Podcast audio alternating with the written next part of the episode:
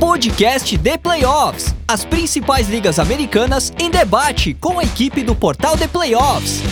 NFL, NBA, NHL e MLB. Podcast The Playoffs. O podcast dos esportes americanos está no ar. Olá, sejam muito bem-vindos à edição número 167 do podcast The Playoffs, o podcast dos esportes americanos no Brasil, com o domingo de NFL na semana de Wild Card, excepcionalmente gravado na segunda-feira. Eu sou André Amaral, ao lado da melhor bancada de analistas do Brasil, formada por Amanda Geroldo, Fábio Garcia e Fernando Ferreira, para falar sobre todos os jogos da rodada de abertura dos playoffs nesta cada vez mais quente temporada de 2023-2024 da NFL. Mas antes da gente mergulhar de cabeça em cada detalhe dos seis jogos que aconteceram entre sábado e segunda, eu passo aqueles recados importantes que não podem faltar. Primeiramente, eu lembro que esse episódio foi editado pelo Estúdio WPcom, que trabalha com gravação, edição e produção de podcasts, videocasts e áudios comerciais em geral. Então, se você tem um conteúdo do tipo que quer tirar do papel, entre em contato com o dono da voz da nossa vinheta de abertura, o nosso amigo Pique, pelo telefone ou WhatsApp. DDD 54 99620 5634 ou entra lá no site grupowpcom.com.br barra estúdio, onde você também encontra os links para as aulas de edição de áudio do PIC no YouTube e para o curso que ele oferece, onde você pode aprender diretamente com a fera. Siga a gente no Spotify, no Apple Podcast, no SoundCloud, no Deezer, no Amazon Music ou em qualquer um dos seus agregadores de podcast favorito sem esquecer de deixar aquela avaliação de cinco estrelas, onde isso é possível, por exemplo, lá no Spotify e no Apple Podcast, porque ajuda demais aí o nosso trabalho a alcançar o maior número de pessoas possível. Lembrando também que temos os grupos de WhatsApp para você discutir a NFL ou qualquer outro esporte das principais ligas americanas com outros fanáticos pelo assunto. Então, se você quiser entrar aí no grupo de NFL, NBA, MLB ou NHL, é só mandar uma mensagem para o nosso Big Boss, Big Boss Ricardo Pilat pelo número DDD 11 94666 8427 esclarecendo que a gente apertou o play assim que terminou o jogo entre Steelers e Bills, que aconteceria no domingo, mas acabou adiado para segunda-feira em função da neve em Buffalo, o que casou também o adiamento do nosso podcast com a análise do Monday Night Football entre Eagles e Buccaneers, fechando o episódio de hoje, num bloco só dele. Eu peço um bom dia, boa tarde, boa noite, com os destaques iniciais dos nossos analistas,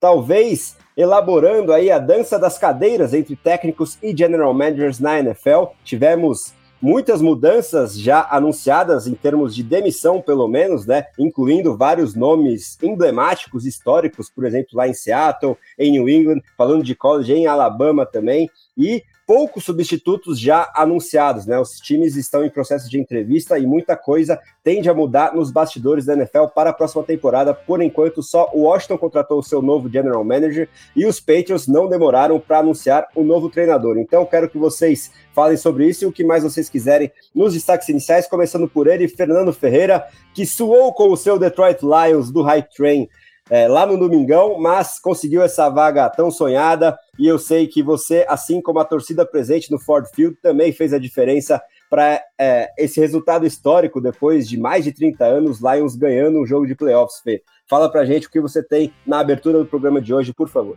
É isso aí, né, André? Foi divertido, né? Boa noite para você, boa noite para Amanda, boa noite para o Fábio, saudações a todos os nossos ouvintes. Pois é, André, foi um jogo bem divertido aquele, né? acho que como era de se imaginar, muito, acho que muito provavelmente, como a gente falou, uh, no programa da semana 18, né? Era o, o, jogo mais aguardado dessa rodada de wildcard, né? E não à toa foi o Sunday Night da rodada. Mas realmente foi um jogo, um jogo muito bacana. Acho que foi legal ver essa história do, do Jared Goff, né? Uh, tanto que ele falou sobre vencer o ex-time ali, conseguindo esse triunfo, né? E pois é, André, o hype train dos Lions tá chegando na parada final agora, né? Em breve vamos desembarcar lá, mas até lá vai ser divertido acompanhar esse time. Uh, tô, tô, bem, tô, bem, tô bem empolgado para ver esse time de fato subir ali no pódio e erguer o, o, o Lombardi Trophy, né? Mas é, brincadeiras à parte, eu acho que falando também sobre essa questão dos técnicos, né? Acho que no momento, obviamente, a gente vai ter muita especulação de nomes e candidatos, mas acho que também tem aquele lado que a gente tem que esperar, até porque tem muito candidato de time de playoff ali no, na conversa, né? Então a gente tem que esperar basicamente até a semana do Super Bowl para começar a ter umas definições um pouquinho mais claras, né? Muito provavelmente a gente vai ter. Uh, acho que é bem provável que a gente tenha uh, nomes de, de, de, de, coordenadores que vão disputar o Super Bowl envolvidos ali. Então, uh, é, acho que é, no momento vai ser realmente especulação. Né? Tô interessado, acho que tem uns nomes bem interessantes ali no, nesse ciclo de contratações, mas de novo, né, no momento acho que é muita mais especulação. Né? Acho que a gente só vai realmente ter uma ideia real de como que as coisas estão depois que o Super Bowl acabar, quando todos os times tiverem acesso a todos os coordenadores. Né? Mas até lá, acho que é compasso de espera e nervosismo ali para quem é, para quem não tem Shane Steichen de head coach, né? Felizmente não é o meu caso ali nos Colts.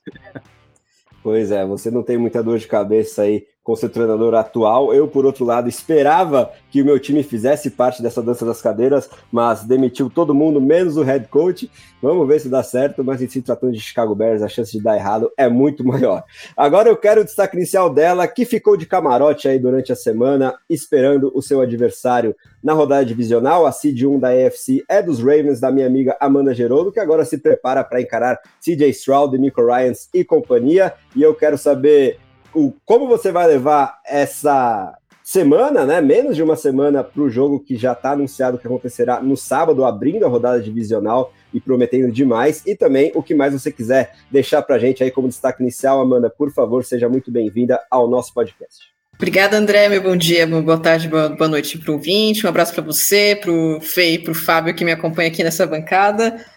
Bem, é, se você quer ganhar o campeonato, você precisa enfrentar o que aparecer na tua frente, né? Então, no caso, o que apareceu na frente dos Ravens é os Texans. Eu não sei se isso é melhor ou pior do que um Buffalo Bills, ou um Pittsburgh Steelers, ou sei lá, as combinações de resultados às vezes me deixam malucas, ou às vezes até o Miami Dolphins. Eu, eu não esqueço que o meu time perdeu de goleada do Miami Dolphins na última temporada, e isso traumatizou todo o torcedor dos Ravens. Mas enfim, caiu aí com o, o CJ Stroud. Não é um confronto que deixa o torcedor tranquilo, porque para mim o CJ Stroud é, o, sem dúvida, o calor ofensivo do ano.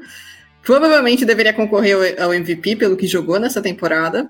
E colocou os Texans num novo patamar bem rápido. Lógico, não somente ele, teve o, todo o apoio da comissão técnica com o Demeco Ryan, teve é, todo o apoio do lado defensivo também, com o Will Anderson Jr., que outro forte candidato a calor defensivo do ano. Mas fato é que é um confronto perigoso, na minha opinião. E depois a gente até pode destrinchar um pouco mais, né? Mas eu acho que é um, um, confronto aí que os Ravens precisam tomar um certo cuidado, até porque Seed 1 não ganha Super Bowl, somente sendo Seed 1. E nessas danças da cadeiras, assim, é, acho que é emblemático, né, a saída desses, desses técnicos figurões que estão aí há muito tempo, né, o caso principalmente do, do Bill Belichick nos Patriots, que realmente precisava de uma mudança de, de cultura, eu acho que a era acabou e, e isso acontece inevitavelmente, não importa o quão de sucesso você tenha, e também o, o do Pete Carroll, né, no, no Seahawks também que foi uma era vitoriosa, não foi tão vitoriosa, né, quanto Tom Brady e Bill Belichick, mas é, os, os Seahawks tiveram sucesso com o Pete Carroll, e é incrível que ele conseguia fazer o, o Dino Smith no final da carreira render, o que ele rendeu, principalmente na temporada passada, mas são ciclos que se encerram e os, as franquias né, precisam saber encerrar esses ciclos e continuar da melhor forma possível né? Eu tô bastante curiosa, assim, para ver o que, que, vai acontecer com o Mike Rabel, que é um técnico que eu gosto bastante.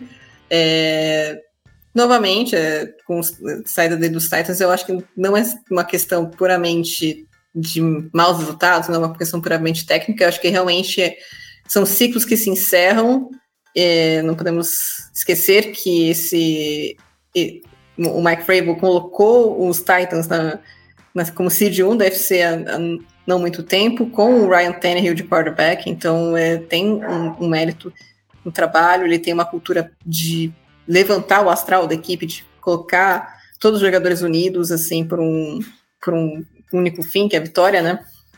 Muito forte nele. Então, eu acho que é, tem bastante espaço aberto para ir e com certeza é um técnico que tem muita minha torcida por sucesso né? Pelo menos enquanto não enfrentar os Ravens. É, no mais, eu, eu estava esperando, assim, quase torcendo, mas eu acho que não vai acontecer por motivos de complicações. É, eu queria que ele acabasse no, no Chicago Bears do André, mas eu acho que isso não vai rolar. Uma pena, porque ele é melhor do que o Eberflus que está lá agora e que vai ficar por mais uma temporada, sabe-se lá por quê. Pois é, minha amiga. E pouca gente é pior do que o Eberflus, mas enfim, seguimos. Agora eu quero saber dele, qual o destaque inicial de Fábio Garcia, meu grande amigo, diretamente dos Pampas desse Brasil. Muito na expectativa da efetivação de Antônio Pierce lá em Las Vegas, talvez, e cheio de coisa para comentar também sobre essa dança das cadeiras entre treinadores e bastante empolgado com a chegada do melhor fim de semana dos playoffs é, em quase todos os anos, que é essa rodada divisional, né, Fábio? Muito bem-vindo novamente ao nosso Domingo de NFL.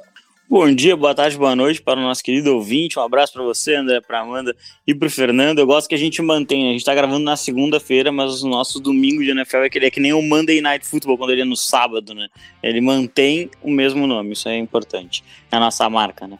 Mas então, uh, falando aqui um pouquinho sobre esses destaques, eu acho que tem muitas movimentações bem interessantes acontecendo, né? Hoje, Jim Harbaugh, campeão universitário lá com Michigan, entrevistou com, com os Chargers, né? Que é o fit que está todo mundo colocando parece que é, seria a, a, grande, a, grande expectativa de, de contratação lá para Los Angeles, é, que já mudaria de cara assim, a, a, a franquia em si.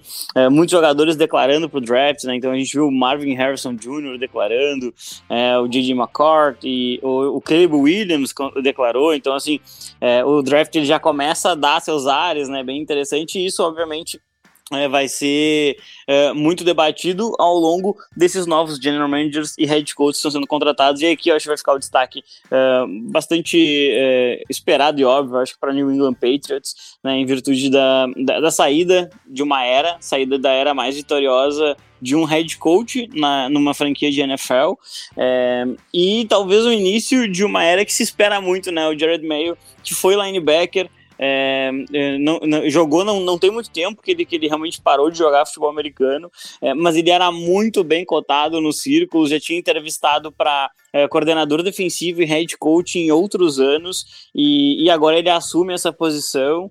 É, é pelo, pelo que se falou, tanto o Pete Carroll quanto o Bill Belichick, eles gostariam de ter continuado no cargo, é, mas não conseguiram chegar a um acordo quanto a isso, e eu acho que essa saída do Belichick, a chegada de um gentleman de, de verdade é, e um novo head coach vai estabelecer uma cultura é, que nenhum de nós acompanhou na NFL. Né? Então a gente está falando aí de um fim de um ciclo de é, um quarto de século, é muita coisa. Então, uh, eu estou muito, muito, muito curioso para ver um, um, treinador que ele é tão respeitado e, e ele, ele tem uma moral tão alta é, nos bastidores da liga e, e com, e, e, com, com insiders, repórteres. Eu quero muito ver o que, que ele vai fazer com uma franquia que hoje está em frangalhos em termos de qualidade de elenco. Né? Os Patriots têm três, quatro bons jogadores defensivos de verdade, né? Daqueles jogadores que fazem realmente a diferença, é, apesar de uma defesa que produziu em bom nível, especialmente contra o jogo terrestre. É, e no ataque tem pouquíssima coisa a se aproveitar. Vai ter que reconstruir linha ofensiva, vai ter que achar um quarterback, tem uma escolha alta para isso, é, vai ter que buscar recebedores, porque esse time não tem nenhum. E, é, e, e, aí é, é, muito interessante ver como que um head coach, que é tão respeitado e tem uma expectativa tão grande ao redor dele, vai pegar uma, um dos piores elencos da NFL e começar um trabalho. Eu tô, tô bastante curioso para ver o que vai acontecer na Nova Inglaterra. Sem dúvidas, né? E também fica a curiosidade que o Mayo agora se torna o head coach mais jovem da liga, né?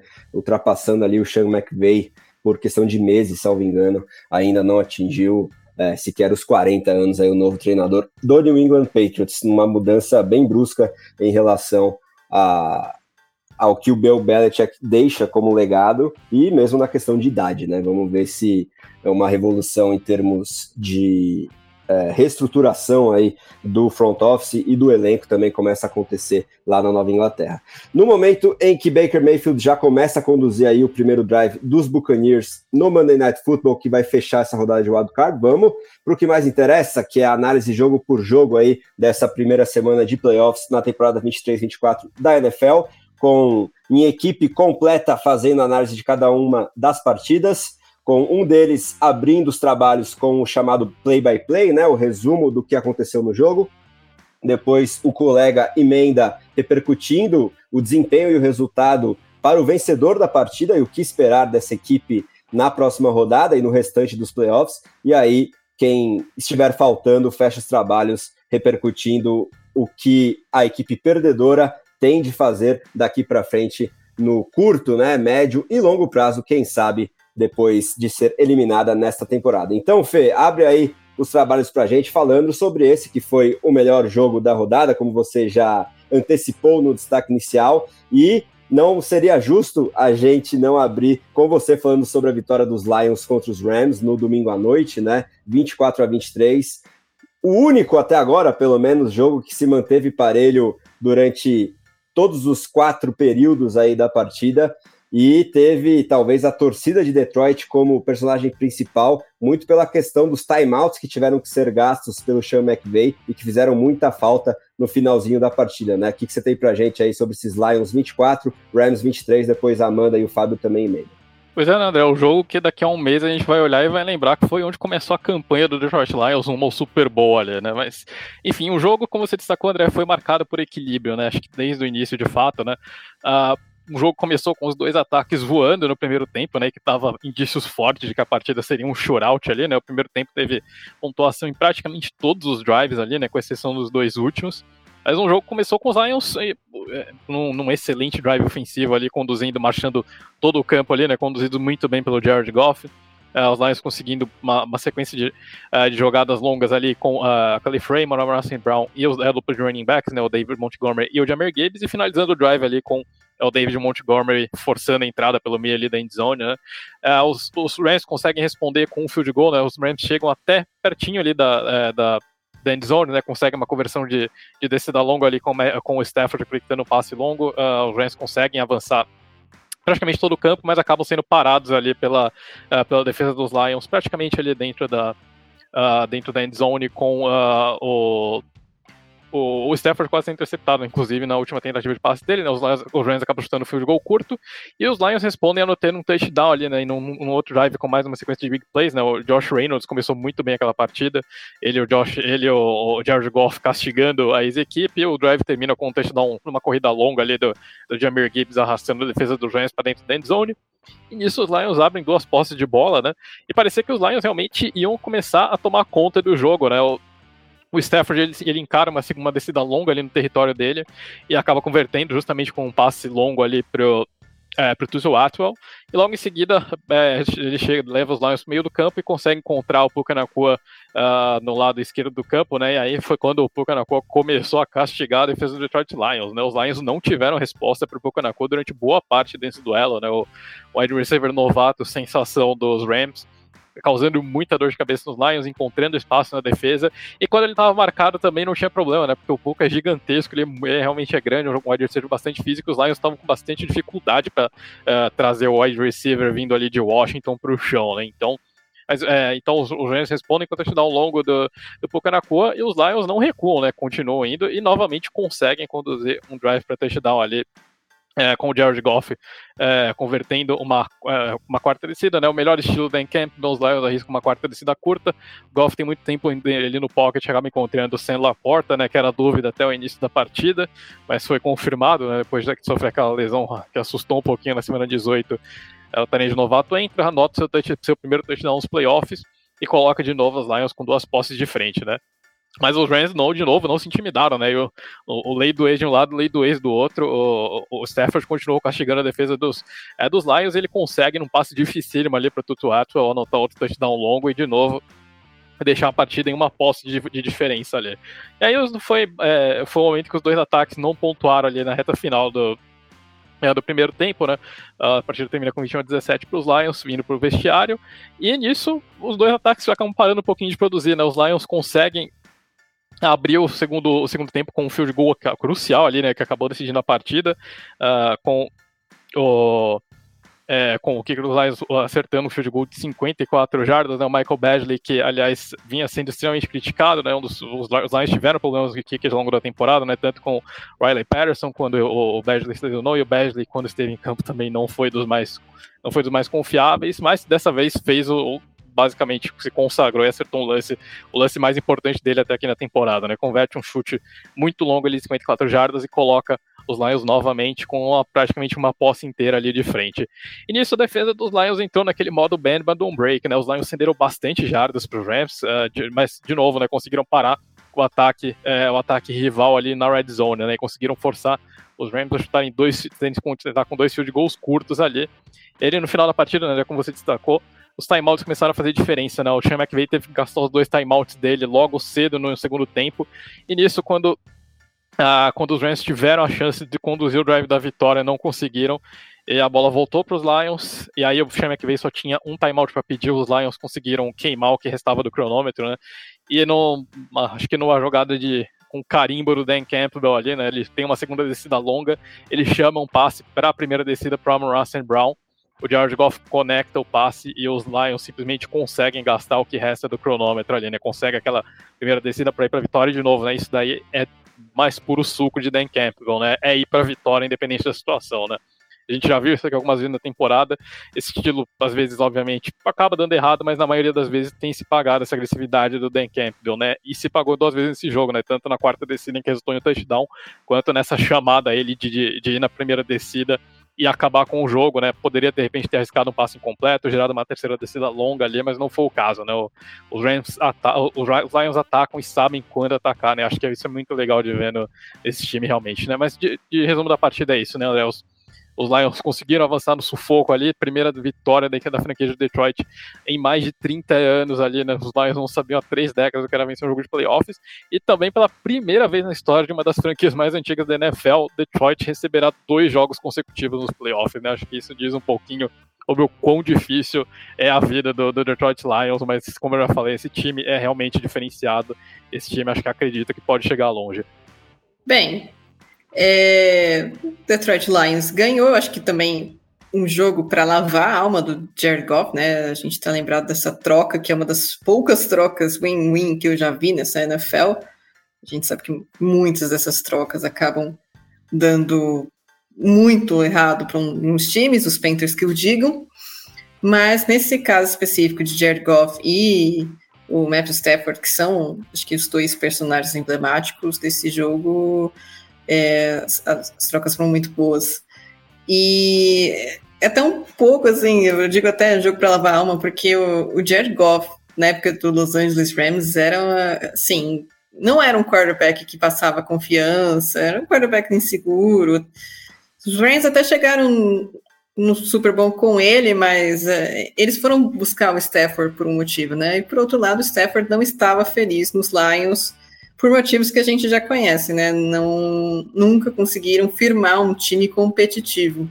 E é isso que ele teve nos Rams, tanto que ganhou um Super Bowl, e também o, Jared Goff ele conseguiu um recomeço nos Lions, né? Eu acho que ninguém esperava que ele tivesse o desempenho que ele teve e até mesmo que ele liderasse um time para uma vitória nos playoffs contra os Rams, né? É, acho que essa é uma das grandes narrativas desse jogo.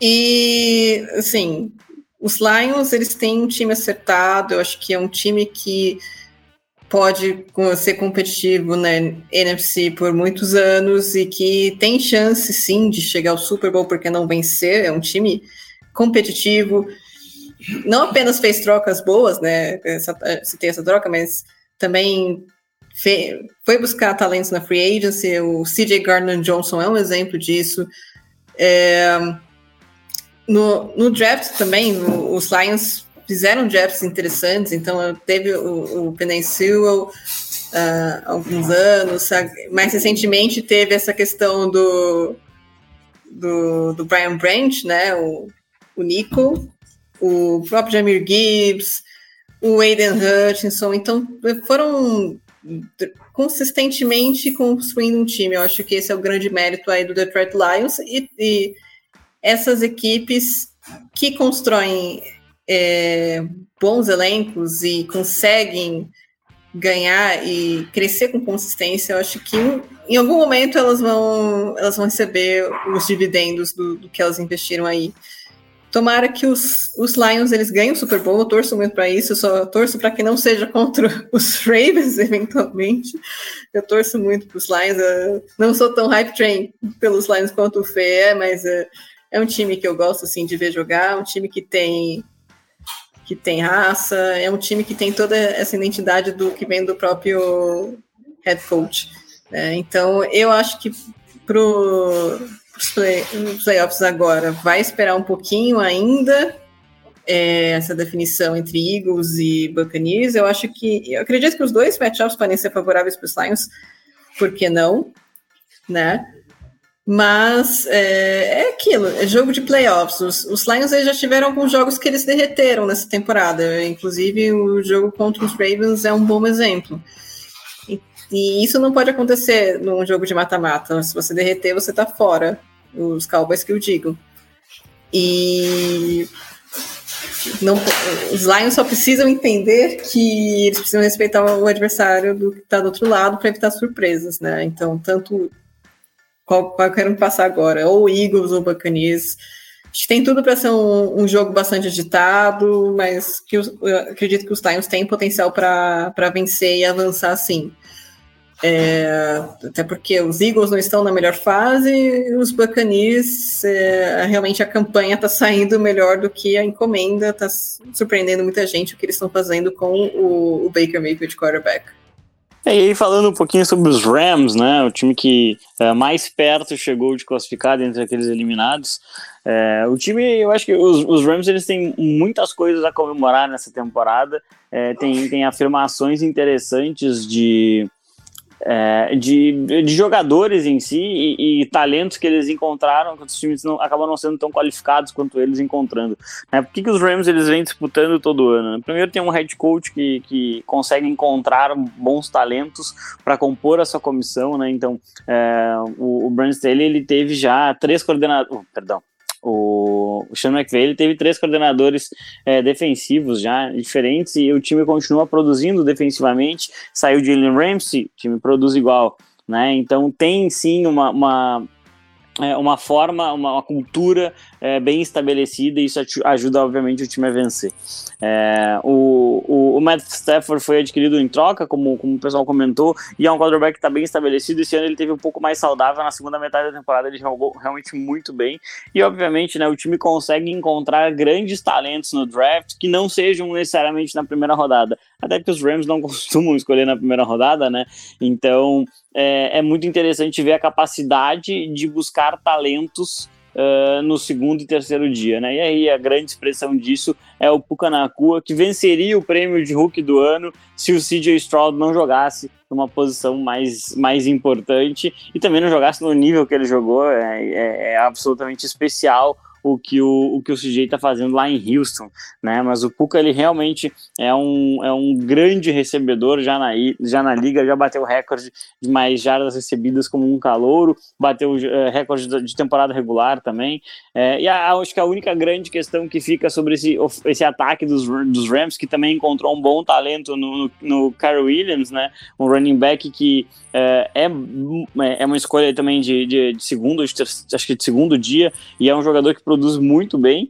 É, acho que as, as, duas grandes questões que ficam sobre esse time ofensivamente é, número um, é, o Cooper Cup vai conseguir produzir é, voltar a produzir num nível é, excelente, assim. No jogo de ontem ele acabou ficando um pouquinho mais apagado, não esperava isso dele, esperava que ele fosse aparecer um pouquinho mais. É, acho que o, o Cooper Cup ele, ele, ele complementa muito bem o estilo do Puka, então é, é a minha questão é, de repente, se ele conseguir ficar saudável, é, ele vai conseguir produzir. É, então, é, esse é o primeiro grande questionamento. Se ele não for, se o time entender que não vai, vai produzir, o time já tem que investir sim em achar um novo recebedor. O Demarcus Robinson apareceu bem na parte final da temporada, mas provavelmente você não quer investir nele para ser seu recebedor número 3.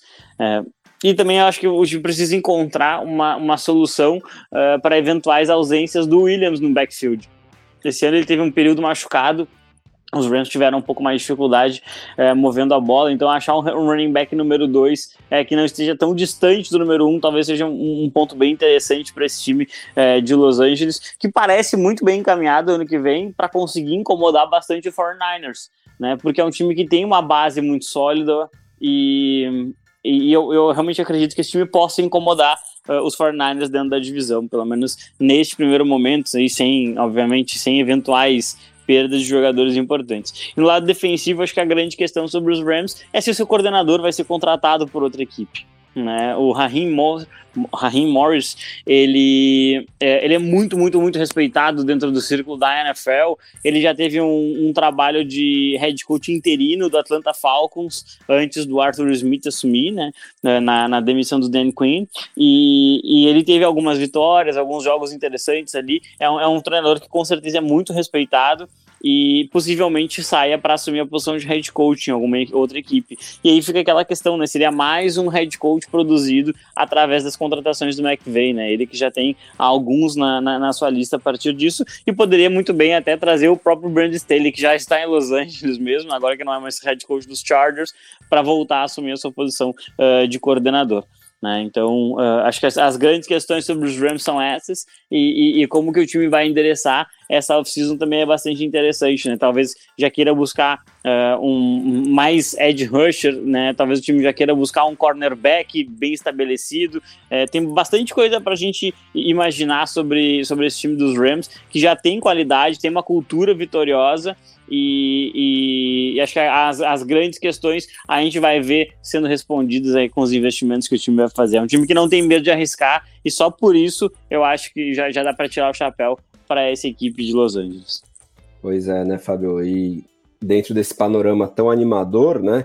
Representado principalmente na figura do Pucanacua, eu acho que dessa vez não vão surgir, pelo menos tão fortes, os rumores que rondaram aí os Rams nas últimas duas off-seasons sobre potenciais aposentadorias, tanto do Sean McVay para virar comentarista, quanto do Matthew Stafford por, por, problemas físicos, principalmente nas costas, no pescoço ali. Vamos ver se essas histórias voltam a emergir ou não. A minha aposta é que dessa vez isso não vai acontecer. E aproveitando que a gente já falou bastante dele, e a Amanda se prepara para enfrentá-lo, bora pular para o nosso segundo jogo, no momento em que os Buccaneers fazem o primeiro touchdown da partida aqui no Monday Night Football e já abrem 10 a 0 para cima dos Eagles. Vamos falar sobre CJ Stroud, principalmente, né, Amanda?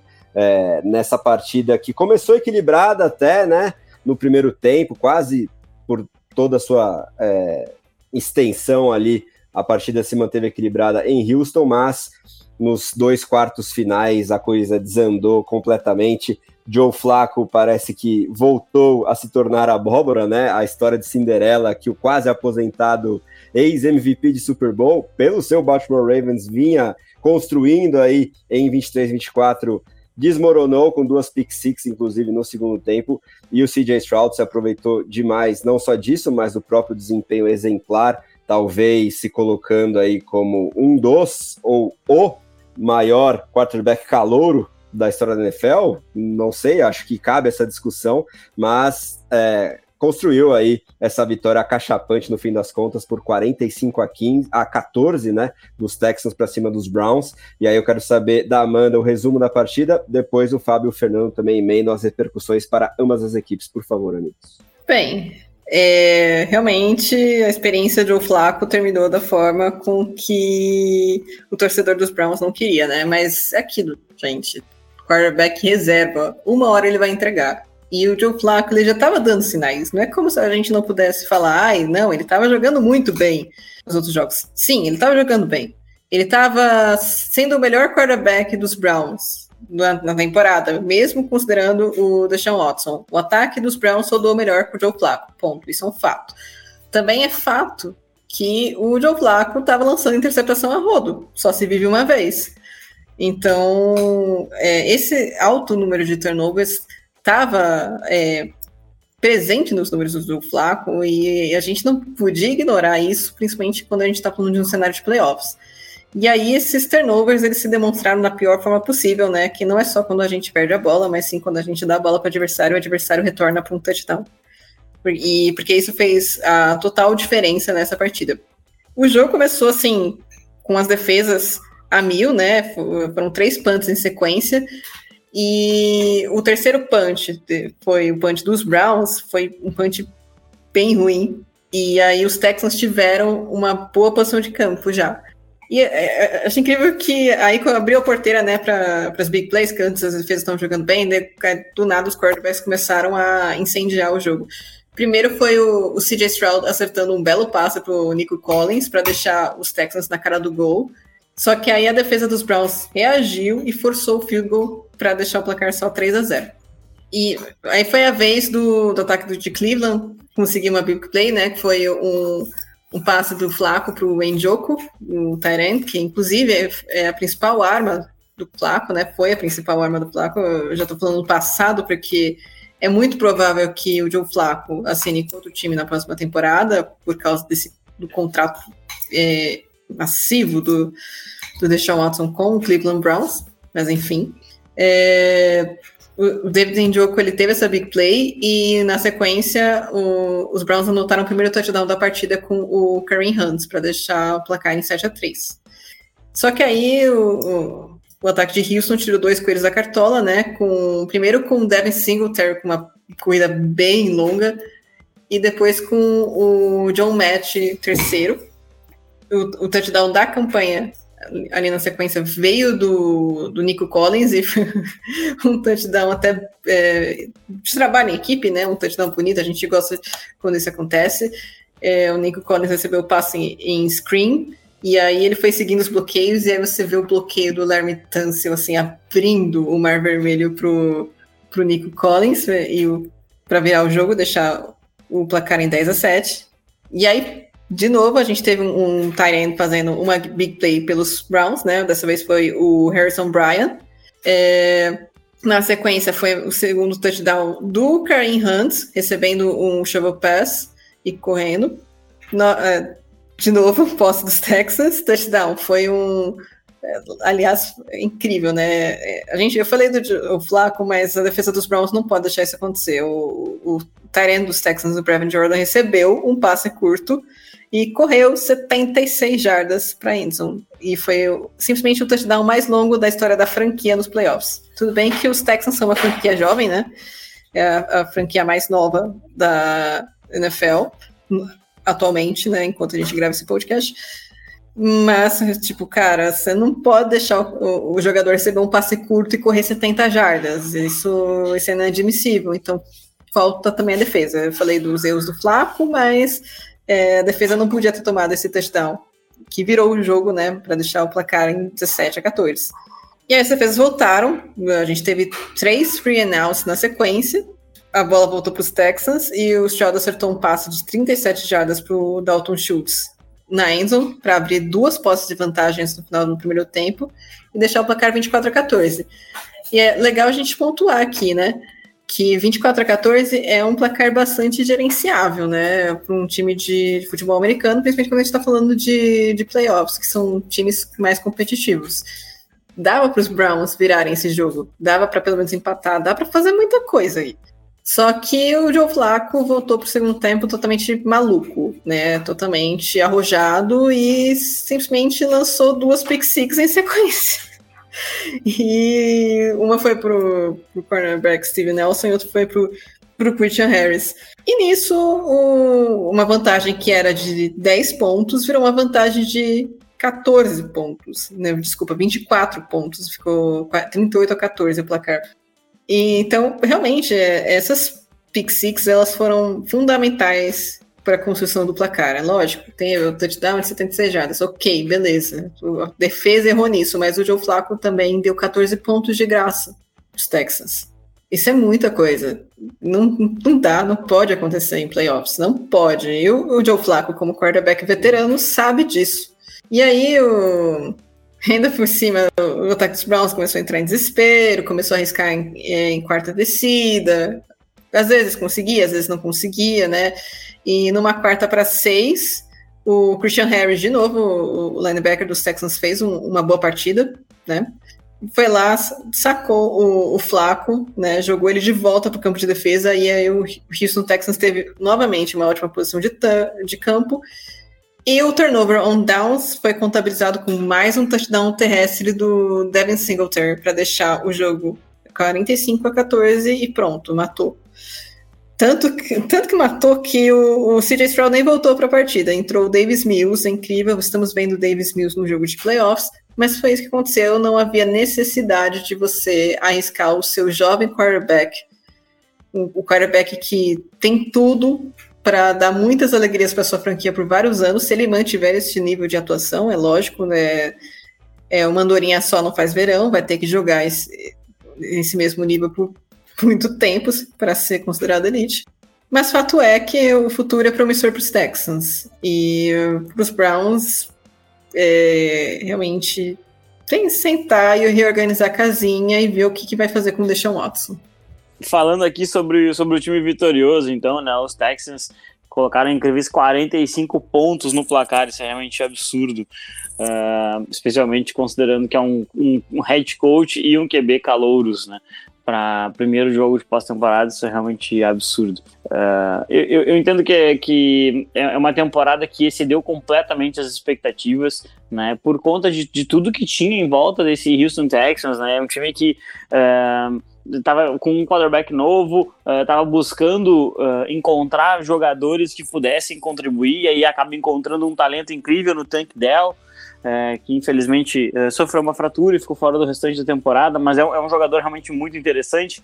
Aí olha a, a, a defesa, você, você vai olhar para essa defesa de, de Houston e você vê alguns talentos que foram adquiridos recentemente no draft, como Jalen Petrie, como o Derek Stingley, e, e, eles realmente estão jogando muito bem. O Will Anderson fez uma temporada boa, é, é, o Greenar fez uma temporada bem interessante também. É, é, é assim, é um time que, que tá. Ele, ele obviamente ele tá muito bem treinado, e essa vitória nos playoffs ela mostra um exemplo perfeito de que é um futebol americano complementar. Você tem um ataque que faz touchdowns com jogadas curtas, com jardas após a recepção, com jogadas longas, com jogadas terrestres, com passes. Você tem uma defesa que cede apenas 14 pontos. É, você vai ter também uma defesa que consegue anotar 14 pontos. É, e, uma, e um special teams que não erra. Né? Um special teams que não teve falhas na partida. É, então, assim, é, é, é, muito, é muito complementar, é um time muito bem treinado, é um time que sabia exatamente o que estava fazendo em campo e, é, e, e, é, e, é assim, é, é, uma reviravolta nesse Houston Texans que é realmente impressionante, né? Porque a gente, a gente se acostumou a ver o Houston Texans como um time muito forte defensivo que nunca tinha jogadores bons no ataque. Né? A, a, tinha um recebedor histórico lá no Johnson e, e basicamente era isso. É, o time foi mudando, achou o Deshaun Watson, começou a jogar muito bem, é, DeAndre Hopkins, né? Então bah, agora o time realmente pode, pode ser o campeão, pode ganhar essa conferência. É, e aí começou a implodir, implodir, implodir, e virou um time realmente muito, muito, muito fraco. Aí a partir disso, agora essa reconstrução e essa vitória, ela marca isso, né? Uma vitória de 45 pontos sobre a defesa mais forte, mais forte não, mas uma das defesas que menos se, uh, sofria pontos na NFL, né? é, é muito significativo. E, e, eu acho que uh, o Houston Texans, que não tem escolha de primeira rodada, né, né trocou para adquirir o, o, Will Anderson, é, é, um time que vai, vai focar nessa construção de elenco de apoio para o CJ Stroud. Mas com certeza, se você é um agente livre na NFL e não assina com o Houston Texans de 2023, para a temporada 2023, você vai querer assinar para a temporada 2024. Né? Eles podem investir em recebedores, apesar do desenvolvimento do Nico Collins. É, eles podem buscar um Tyrande, apesar de que o Dalton Schultz jogou muito bem com, com o CJ Stroll, né? Então, assim, eu vejo que é um time que, que tem muito a evoluir, apesar de já ser realmente muito bom. É, e aí, sobre o jogo em si, viajar até Baltimore não é muito agradável. É, enfrentar é, o, o quarterback é o MVP não é, não é nem um pouco agradável. Um head coach que é extremamente estrategista na figura de John Harbaugh é, e a defesa que mais pressiona. Eu acho que o CJ Stroud ele vai ter um desafio muito grande lá em Baltimore. Acho que ele vai sofrer um pouco nesse jogo, sim.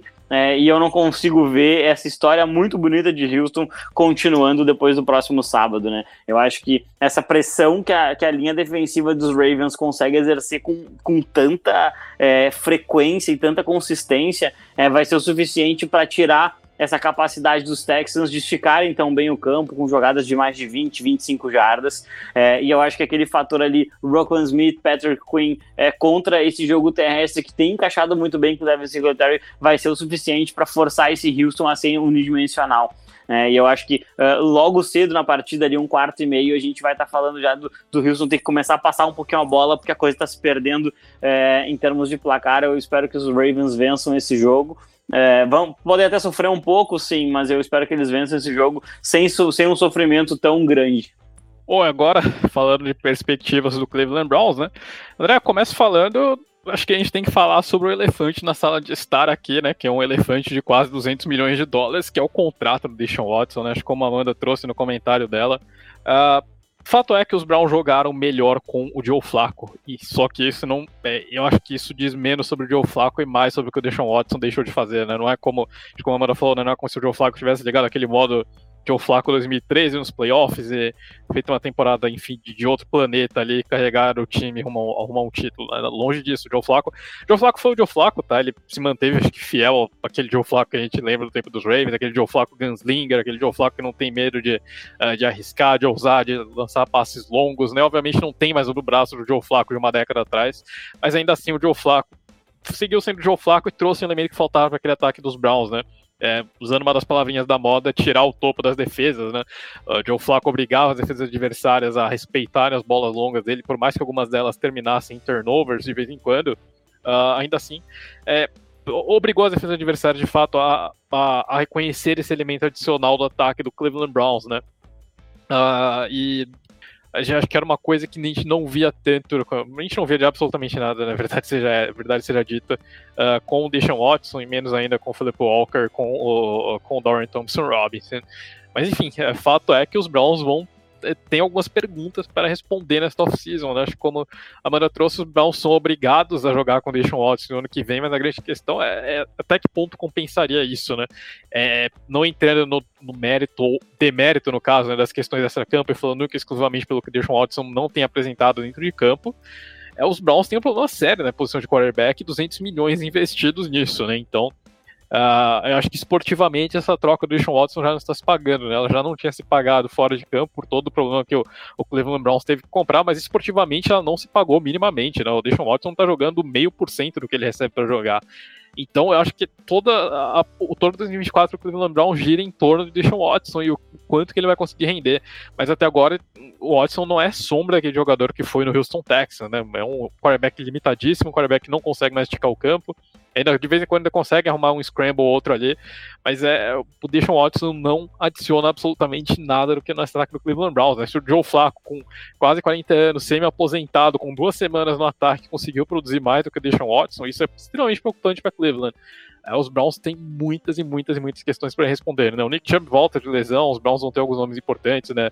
O Jared Wills voltando também, mas é, enquanto os Browns não resolverem a questão de quarterback, não tiveram um nome melhor do que o Deshaun Watson, é difícil imaginar uma repetição dessa campanha, por mais que a defesa do time de repente consiga manter um nível razoável de produção. Eu não consigo ver o Cleveland Browns voltando forte no ano que vem uh, com o Deshaun Watson, né? Acho que os Browns vão precisar de um milagre de reencontrar aquele Deshaun Watson no Houston Texans, que francamente eu não acredito que vai acontecer, né? Então, eu acho que foi uma temporada mágica do Cleveland Browns, uma temporada que poderia ter tido um final melhor, mas que, enfim, é, acabou agora e acho que eu francamente não vejo os Browns repetindo essa temporada no ano que vem. Eu acho que este ano aqui foi realmente um ponto é, fora da curva, né? Mas acho que Cleveland vai ser um dos times ali para que vai regredir no próximo ano, ainda mais dentro dessa FC North com o Joe Burrow saudável ao longo da temporada e é, o Pittsburgh Steelers, obviamente, sempre sendo uma ameaça por conta do fator Mike Tomlin. Acho que os Browns vão ser um dos times que a gente vai ver regredir no ano que vem. Assina embaixo, Fê. E como cereja do bolo para o torcedor dos Browns, fica a lembrança da, da zica de Fernando Ferreira, que é infalível, né?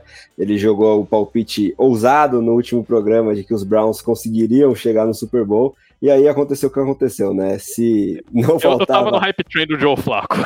pois é, pois é. Se ele fosse o, o Joe Flaco de dezembro, de dezembro a gente poderia acreditar, mas aí, né, a história de Cinderela, de Cinderela se tornou abóbora novamente e, enfim, deu Houston Texas por larga mar margem nesse segundo tempo, como a gente já deixou muito mais do que claro. E agora, Fabio, vamos pular para outra conferência de volta, falar sobre NFC e sobre essa que foi a maior zebra da rodada, pelo menos até agora, né? O Green Bay Packers passando o carro, dando ré e passando de novo para cima do Dallas Cowboys estendendo uma freguesia histórica no AT&T Stadium, sendo a primeira seed 7 nessa nova é, regulamentação aí dos playoffs da NFL a avançar de fase na semana de wild card e com autoridade, né? Esses 32 pontos aí dos Cowboys, a grande maioria foi produzida no chamado garbage time, quando o jogo já estava mais do que decidido, e os Packers vieram sem dó nem piedade, inclusive escolhendo para é, em ter a, a, posse de bola desde o início, né?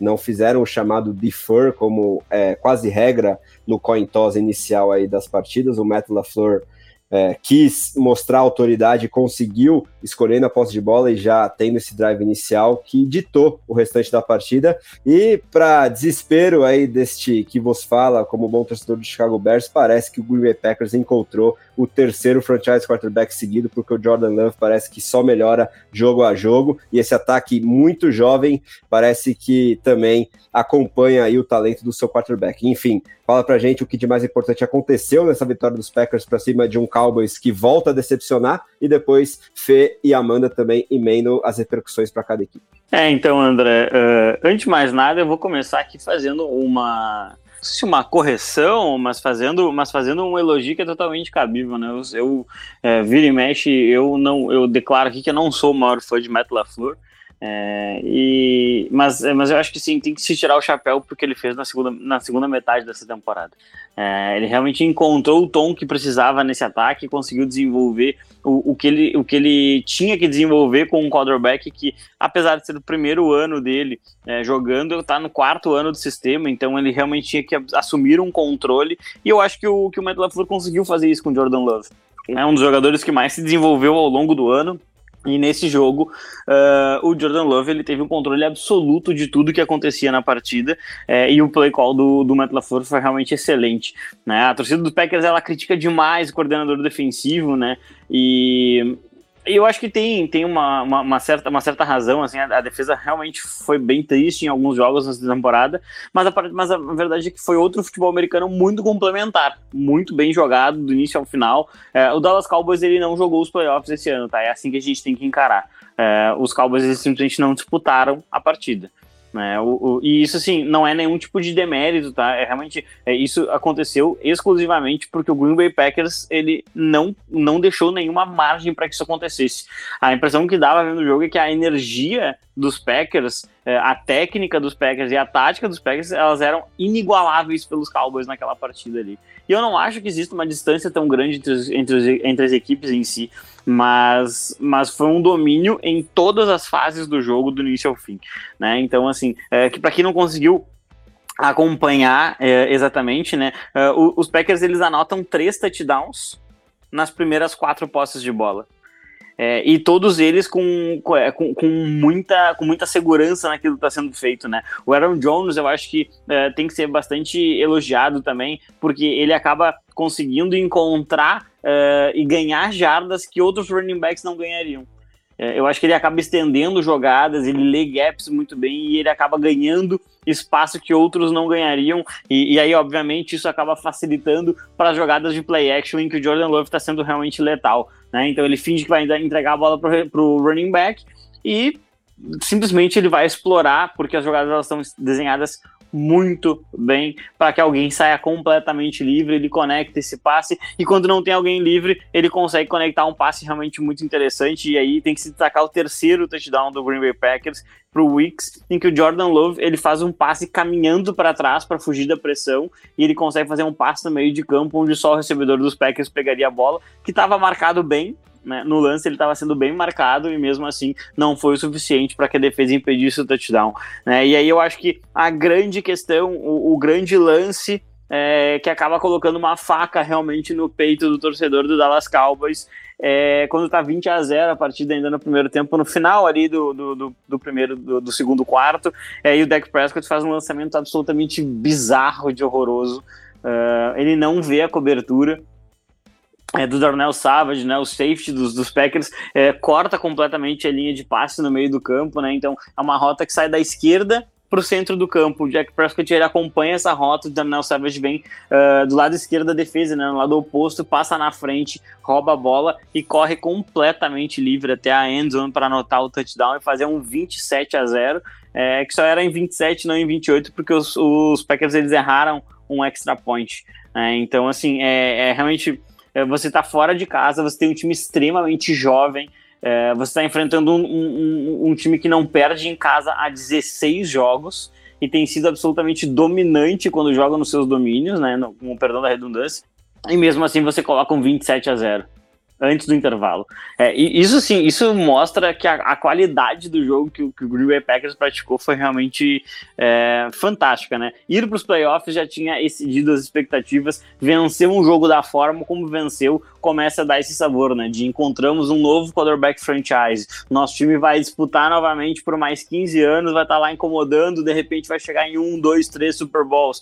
Tem que construir o, o, o elenco em volta desses jogadores que realmente está faltando pouca coisa para a gente conseguir disputar. É, e aí começa a gerar esse tipo de, de, de, sentimento mesmo. E eu acho que é um sentimento completamente válido, né? Uh, o Prescott tinha, já tinha lançado interceptação anteriormente, não tinha sido retornado para TD, mas ele, ele, então essa que ele, que ele lança e é interceptada para touchdown já é a segunda dele na partida. É, e, que ele, ele, até consegue conduzir um bom drive no final e, e anota um touchdown passando por Ferguson numa jogada bem desenhada também antes do intervalo. Mas a verdade é que quando os Cowboys vão para o intervalo, eles estão uh, ganhando, eles estão perdendo o jogo por 20 pontos dentro de casa e, e você conseguia ver no semblante que é, dificilmente aquele time ia conseguir aprovar, ia conseguir conquistar qualquer tipo de reação né? E aí é, é, a gente faz o paralelo de, de, de, obviamente, de brincadeira, né? Porque foi no mesmo dia que os Jaguars viraram sobre os Chargers ano passado né, na temporada passada. E o jogo terminou no intervalo exatamente assim, 27 a 7, um domínio absoluto dos visitantes. É, e aí a, a, verdade é que no segundo tempo simplesmente se repetiu o roteiro do primeiro, né? Os Cowboys eles conseguem até um field goal é, e os Packers eles vão anotando touchdowns. Eles vão anotando touchdowns. Enquanto o jogo está minimamente disputado, eles foram anotando touchdowns. Então, se nas quatro primeiras posses do primeiro tempo os Packers fizeram três TDs, nas três primeiras posses do segundo tempo eles anotaram mais três. É, é, é, impossível, é impossível você competir com um time que faz isso. Né? O Aaron Jones uh, patrolando a defesa, o Musgrave fazendo um touchdown, é, que é uma das jogadas mais bem desenhadas que eu já vi. Pelo menos esse ano foi uma das jogadas mais bem desenhadas. O Musgrave ele saiu. Tiram, tem uma foto de cima do estádio dessa jogada. O Musgrave, ele, quando ele recebe a bola, o jogador mais perto deve estar umas 15, 20 jardas de distância. Ele sai completamente livre num play action, muito bem executado. É, e aí, no quarto período, né, o Jordan Love já não precisa jogar. Ele até lança um, um touchdown pro Romeo Dobbs, que fez uma partida excelente, merecia receber um TD. É, e aí, a partir disso, os, os Cowboys conseguem dois touchdowns, e, e, aí parece até que os Cowboys disputaram esse jogo. Mas a verdade é que foi um, um, blowout total, assim, um massacre que o Green Bay Packers praticou. É, que tem implicações gigantescas para os dois lados, né? Traz uma confiança sobre um, um futuro é, para o lado de Wisconsin é, e começa a questionar o que, que o Jerry Jones vai precisar fazer lá no Texas para para que esse time dos Dallas Cowboys vença um jogo de playoffs, né? Nos últimos 25, 30 anos, o time tem duas vitórias de playoffs. É, é, muito pouco. É muito pouco. E é uma equipe que já teve a melhor linha ofensiva da NFL 2016, 2017. É uma equipe que tem Micah Parsons, né? Que é um excelente edge. É, assim, é incrível que chegue. Numa... Teve Tony Romo, né, um dos melhores quarterbacks da NFL nos anos 2000, era realmente muito qualificado. É, tinha o Witten, que, era um, que é um Tyrande Hall da Fama.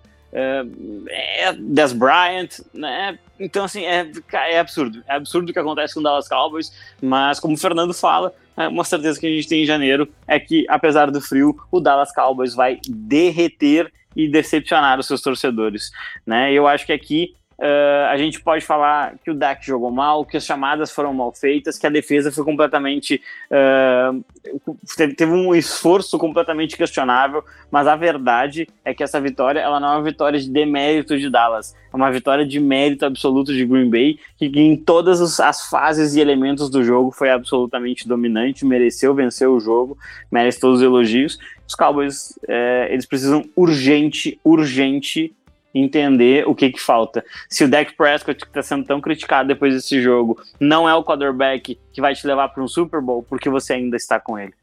Olha, bom, André, agora falando sobre os Packers, né, vou aproveitar só a deixa do Fábio ali no final do comentário, né, mas realmente pouquinho diria que os Cowboys cairiam, né, de novo nos playoffs, né, mas que coisa.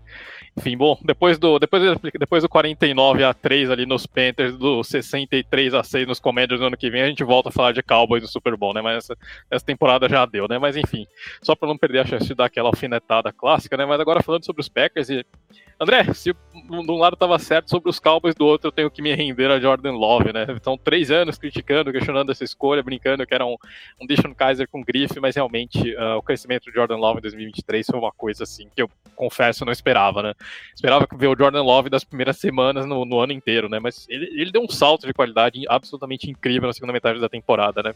É um outro quarterback, né? Nem de longe aquele cara que saiu de Utah State, né? um quarterback que tinha seus lampejos ali, tinha seus flashes, mas era um quarterback extremamente errático, um quarterback que arriscava demais sem necessidade, né? Um quarterback que a gente viu no começo do ano ali, né? Um quarterback que uh, se perdia muito fácil em campo, né?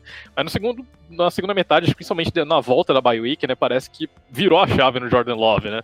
É, não, eu acho que isso, como o Fábio disse, passa muito por mérito do Matt LaFleur. Tá? Acho que o Matt LaFleur, essa foi a temporada em que a gente começou apostando ali nos podcasts das nossas prévias que uh, acabaria com a passagem do Matt LaFleur por Green Bay, e foi exatamente o contrário, né? Acho que foi a temporada que o Matt LaFleur se firmou como um dos principais nomes da NFL como head coach, né? Uh, enfim, acho que, de novo, nessa, essa, essa volta por cima desse ataque jovem, né, um ataque que ninguém esperava que se desenvolvesse dessa forma, passa muito pelas mãos do, do Matt LaFleur, tá? Uh, o Jordan Love terminou com o rating perfeito nessa partida, né? E, e, uma das coisas que a gente sempre falava, né, que era a falta de alvos e como que o, esse ataque dos Packers carecia de, de gente ali. E eu me arrisco a dizer que esse grupo de Romeo Dalbs, uh, é, Jaden Reed, uh, Dontaville Wicks e o Luck Musgrave, né, que também teve um touchdown longo nessa partida, talvez seja um dos grupos ali de skill positions para a gente ficar de olho, né, nos próximos anos. Mas os Packers realmente se encontraram ali ao longo dessa temporada, é um grupo jovem, um grupo extremamente promissor, é um grupo que eu acho que vai aprontar muito nos próximos anos, né, André, para sua tristeza com o torcedor de Chicago Bears, mas acho que essa freguesia só mudou, só mudou o proprietário ali, né, mudou do, do Aaron Rodgers agora provavelmente para o Jordan Love, mas realmente é, a perspectiva não era das mais animadoras ali, né, os Packers Packers, acho que é, esse time tem tudo para se organizar mais nos próximos anos, né? Como o Fábio também trouxe, né, tinha muitas críticas ao trabalho do Joe Barry, de fato, acho que os Packers sofrem com alguns problemas defensivos já há algum tempo, questões de perder tackles, questões de ceder algumas big plays em, em momentos que não deveriam, mas a defesa foi absolutamente, é, foi basicamente, enfim, impecável nesse jogo. Uh, destruiu, acabou com o deck Prescott durante boa parte da partida, tá? A gente sei que a gente vai olhar no stat sheet, vai ver que os Cowboys estavam com números legais e tal, né? O, o Jake Ferguson anotando três touchdowns, o Jack Dak Prescott passando das 400 jardas, mas isso foi, foram números de garbage time, tá? A defesa dos, dos Packers basicamente anulou o ataque dos Cowboys durante boa parte do confronto, né? Anotou uma pick six, incomodou o Dak Prescott dentro do call, do pocket, obrigou o Dak Prescott a se livrar da bola rápida sem pensar. Então foi uma vitória de manual realmente do, do Green Bay Packers, acho que não tem muito que muito mais que acrescentar, né? Esse é um time que vai incomodar de novo, né? vai incomodar muito nos próximos anos, tá? Esse aqui foi só o cartão de boas-vindas desse time, né? Estou, confesso que estou rendido de fato ao, ao Jordan Love, acho que esse time dos Packers vem vai incomodar bastante. Olha, não ficaria surpreso se esse time dos Packers aprontasse uma zebra ali na semana que vem, não, viu? É, não, não ficaria surpreso se esse fosse o momento de encerrar a freguesia do Green Bay Packers contra o San Francisco 49ers, mas esse time dos Packers realmente parece que Matt LaFleur está cozinhando alguma coisa bem especial lá em Green Bay ali. E esse time, se, não for agora, acho que no futuro não muito distante a gente vai ver a Green Bay brigando lá no topo. Bom, vamos falar agora do Dallas Cowboys, porque, pelo amor de Deus, é. É, a gente tá, o Fábio até colocou no comentário assim, é por que, que nós não nos livramos do Dak Prescott? E porque ele tem um contrato também enorme. E é um contrato que realmente não deveria ter sido feito, né? É, pelo menos não do, do, jeito que foi feito com, com os Cowboys, assim. É, acho que talvez só em 2025 que eles consigam é, pensar em se livrar do, do Dak Prescott, trocá-lo para outra equipe. Mas fato é, é assim, Dak Prescott estava jogando muito bem na temporada regular. Isso é fato. Os números dele são muito bons, inclusive alguns números são os melhores da carreira. O desempenho dele estava bom. Fato também que os Cowboys eles pegaram alguns times mais fracos. Isso é verdade. Isso é um grande porém. Mas assim, gente, às vezes o Dak Prescott ele simplesmente só não é aquele quarterback de playoffs. Às vezes é isso. E aí não significa que ele seja um, um quarterback ruim, tecnicamente, porque ele não é um quarterback ruim, pode não ser um quarterback de elite, mas ele não é um quarterback ruim. Mas chega nos playoffs, bate a pressão, é, ele não consegue lidar. E isso para um time como o Dallas Cowboys, que tem toda essa pressão de ser o maior time dos Estados Unidos, né, que eles próprios se intitulam, essa é uma pressão que que ele vai ter que lidar. Talvez uma franquia em outra franquia, né?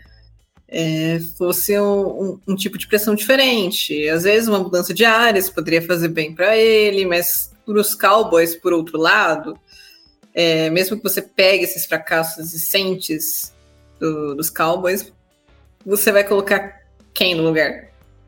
O Trey Lance? Não tem. É, aí eles estão meio nesse limbo de falta alternativas, sabe? Então, eu acredito que esse casamento é, com o Prescott, além da questão contratual, tem essa questão também de falta alternativas para os Cowboys é, colocarem aí contra ele. Porque mesmo se você pegar um calouro, é, é uma, sempre uma possibilidade, né? De repente fazer igual os Packers fizeram com o Jordan Love. Pega um calouro, deixa ele 3, 4 anos lá treinando e depois coloca ele para jogar. É, tal, talvez funcione, talvez seja um, um, uma transição até bacana, né? Mas precisa saber escolher, precisa saber, escolher bem. Assim, também Dito isso, dito todos os problemas do, do Dak Prescott em, em, em pós-temporada, a gente sabe que tem quarterbacks que chega na, no Alcar, chega no round divisional, que ele sente a pressãozinha e não roda. O sistema operacional não funciona. Isso acontece.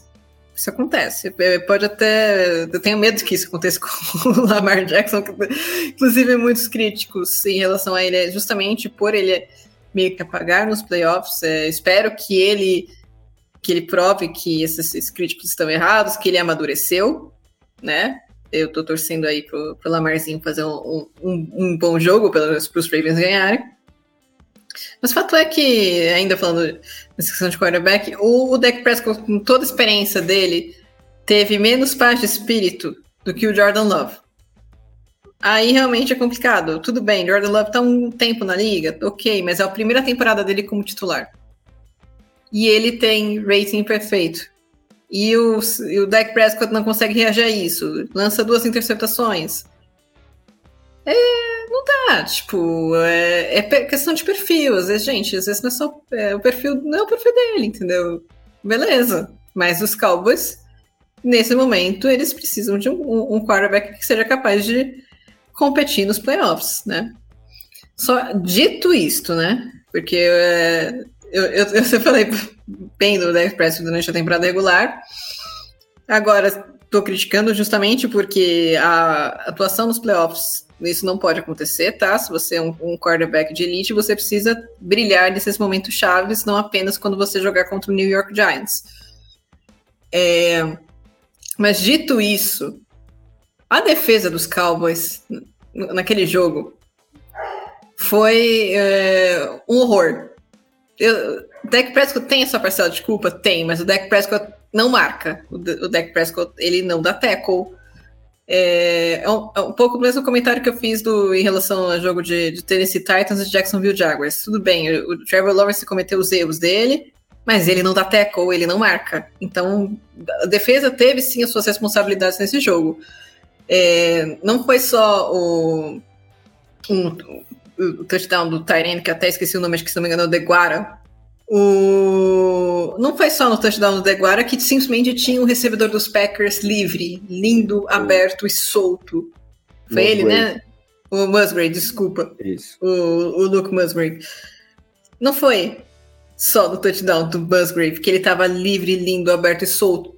Teve pelo menos mais um lance nessa partida que foi assim. Que não, que, e, e foi touchdown, se não me engano que não tinha ninguém num raio de 10 jardas do jogador. Você olha a, a, a, transmissão, não tem ninguém de usando o uniforme dos Cowboys por perto. Isso não pode acontecer em futebol americano profissional nunca. Você não, simplesmente não pode deixar um buraco na marcação. Isso não tem cabimento. Isso não pode, principalmente no jogo de playoffs. Então, sim, o, o Dak Prescott tem sua parcela de culpa, o ataque tem sua parcela de culpa, mas a defesa não pode deixar isso acontecer. Não pode. Hum, não tem como. Eu olhava o, Stephen Gilmore marcando. O Stephen Gilmore é um veterano, ainda estava rendendo bem, um quarterback veterano. Eles foram umas duas ou três jogadas que ele simplesmente se perde na marcação e o recebedor dos Packers fica livre. Não pode, gente. E assim, tudo bem, erro do jogador, ok, mas você vê que o jogador não tá, não tá ligado no jogo, você tira o jogador. Você não vai prejudicar sua defesa por causa disso, cara. É, enfim, eu eu fiquei abismada com essa defesa do, dos Cowboys, né? E o jogo TS, tudo bem. Eu entendo que o Aaron Jones é um dos melhores running backs da liga. E, é, infelizmente, essa temporada a gente não viu muito dele por conta das lesões, mas ele mostrou por que ele é um dos melhores, né? E muito inteligente, marcando pontos. E assim, os Cowboys eles têm uma fragilidade no jogo terrestre, até draftaram um defensive tackle para tentar corrigir, não corrigiu. Então é outra coisa que precisa ser corrigida na defesa, porque senão é, não tem secundária que aguente, não tem corpo de linebackers que aguente. Mas assim, realmente os Cowboys como time, não somente o Dak Prescott, o Dak Prescott ele vai levar muita parte da culpa por ser o quarterback, o quarterback muitas vezes é o rosto da franquia é a, é a pessoa que carrega a franquia nos ombros, mas não é somente a culpa dele. A defesa também jogou mal, outros jogadores jogaram mal, então realmente Mike McCarthy a gente sabe que não é de hoje que falamos que ele está um pouco na corda bamba, às vezes ele melhora, mas aí ele volta para a corda bamba e melhora de novo. Mas é, não sei o que de repente o George Jones vai, vai fazer, né? Enfim. Para os Cowboys é, decidir o que, que eles querem da vida. O time tinha potencial sim para para chegar mais longe, tinha potencial de ser pelo menos mais competitivo contra os Packers. Eu acho que a questão não é somente a derrota, a questão é, só, é, a, é a competitividade, né? Você não apresentou competitividade no jogo. E quais mudanças serão feitas para o próximo ano? Pois é, né? E falando sobre essa defesa dos Cowboys, fica uma pulga atrás da orelha que, pelo menos alguns meses, era quase impensável, né? Porque a gente estava sempre destacando o desempenho do Dan Quinn na coordenação dessa unidade defensiva, mas o desempenho aí contra os Packers realmente foi lamentável. E não só a própria torcida dos Cowboys, que poderia imaginar uma sucessão aí do Queen ao próprio McCarthy como head coach, fica preocupada, mas também agora a do Seahawks, né? Já que depois da demissão do Pete Carroll, o nome do Dan Quinn surgiu muito forte lá em Seattle, mas talvez eles repensem um pouquinho essa questão depois dessa derrota implacável aí dos Cowboys com esse desempenho defensivo bem é, preocupante aí. E agora, Fábio, vamos com você de novo para começar os trabalhos falando sobre mais uma vitória cachapante, né? Essa fruto de muitas circunstâncias, como lesões, fator climático, fator casa, experiência em playoffs, né? Mas os Chiefs voltaram a vencer na pós-temporada, jogando em casa contra o Miami Dolphins cheio de problemas e que a gente já pode cravar que é, pelo menos para a torcida, passa a é, ter dúvidas em relação ao longo prazo de Tua Tango Vailoa, apesar de declarações aí do front office nas últimas horas, nos últimos dias, de que a renovação é questão de tempo, eles vão apostar aí nesse first rounder como franchise quarterback pelos próximos anos ainda, mas enfim, tem muita gente que torce para a franquia lá da Flórida que se preocupa aí com a questão do Tua, principalmente em ambientes hostis. E isso ficou bem claro nessa vitória até certo ponto tranquila dos Chiefs por 26 a 7, apesar do ataque aí do Andy Reid continuar sofrendo para converter é, drives, principalmente em touchdowns, e principalmente também o desempenho do Travis Kelsey segue preocupando e agora se prepara para finalmente jogar um jogo de pós-temporada fora de casa, que não seja um Super Bowl, né?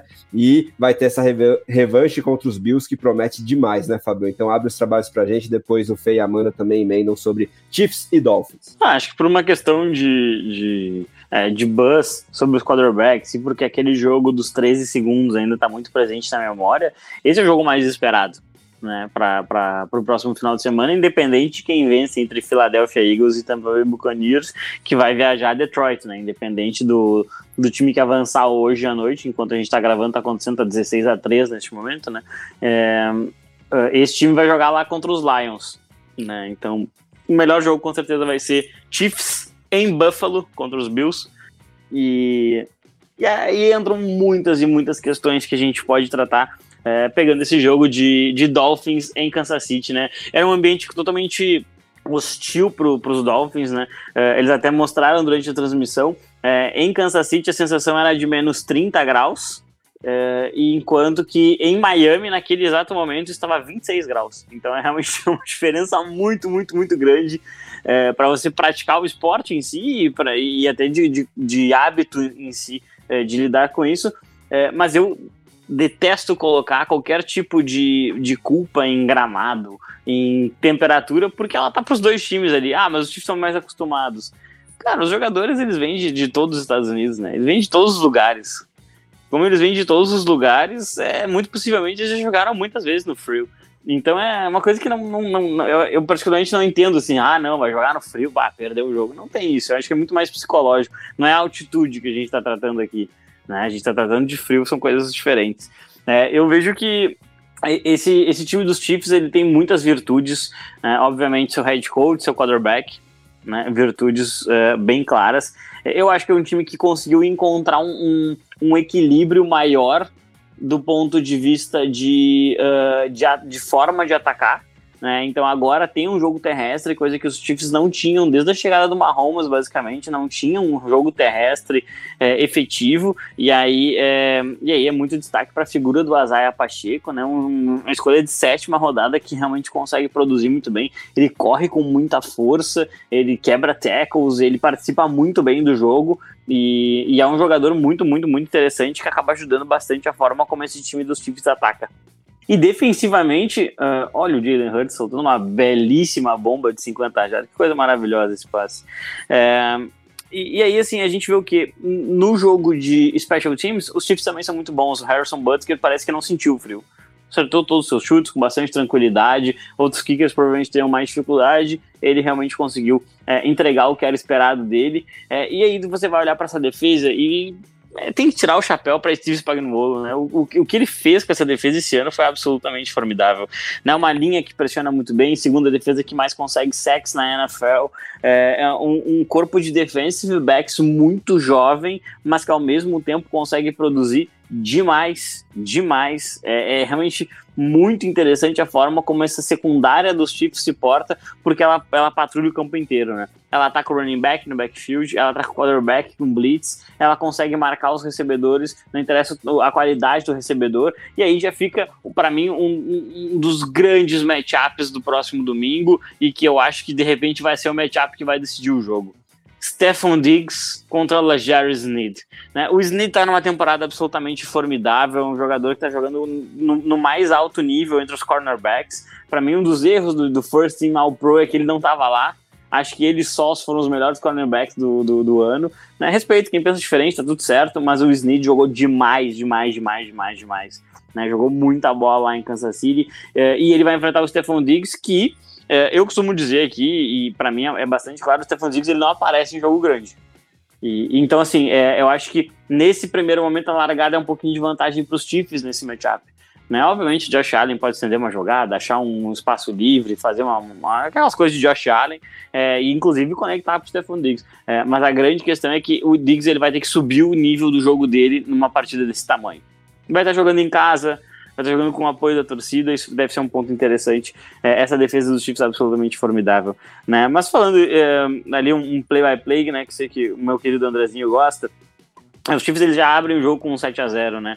É, com, com o Rice, que talvez seja a melhor Uh, notícia que os Chiefs tiveram uh, esse ano do ponto de vista ofensivo, né? Então, o jogador que virou o alvo número um Uh, depois de muita depois de muito, muitos erros né, que o time tem ali sofrido, até o Travis Kelsey agora participando dos drops, isso é absolutamente é, é meio estranho, né? É, e aí o, o jogo, ele, ele, por conta até do, clima ali, time, os times não conseguindo avançar, a, a, impressão que dá é que vai ser um jogo de poucos pontos, até que o, o Tua ele lança uma interceptação absolutamente ridícula, sem nenhuma necessidade. É, ele faz um overthrow é, bem, bem violento, assim, bem errado. E, e aí os Chiefs pegam aquela bola numa posição boa, andam bem no campo, chutam um field goal, e, e aí dá uma ideia de que os Chiefs vão dominar aquela partida, aquele jogo vai ser um jogo mais fácil, até que o Tyreek Hill resolve aparecer e, e anotar um touchdown de mais 50 jardas, né? E aí é muito mérito do Tariq Hill mesmo. Ele ganha na rota, ele, ele ajusta sua velocidade para receber a bola, que vem um pouquinho curta. Quando ele vai receber o passe, ele sofre uma, uma interferência de passe, se não me engano, do Trent McDuffie. Mesmo assim, ele faz a recepção, uh, dribla mais um marcador e entra na endzone, um touchdown de muito, muito mérito para o recebedor, uh, fazendo valer a lei do ex. É, e mostrando muito o que é esse time do Miami Dolphins, né? Quando o Tariq Hill pega a bola e faz uma jogada sensacional, esse time consegue fazer pontos. É, diferente disso, uh, o time tem um pouquinho mais de dificuldades, né? É muita, muita, muita velocidade, é, mas não, não tem tanta efetividade, especialmente jogando contra times de, de um aproveitamento positivo.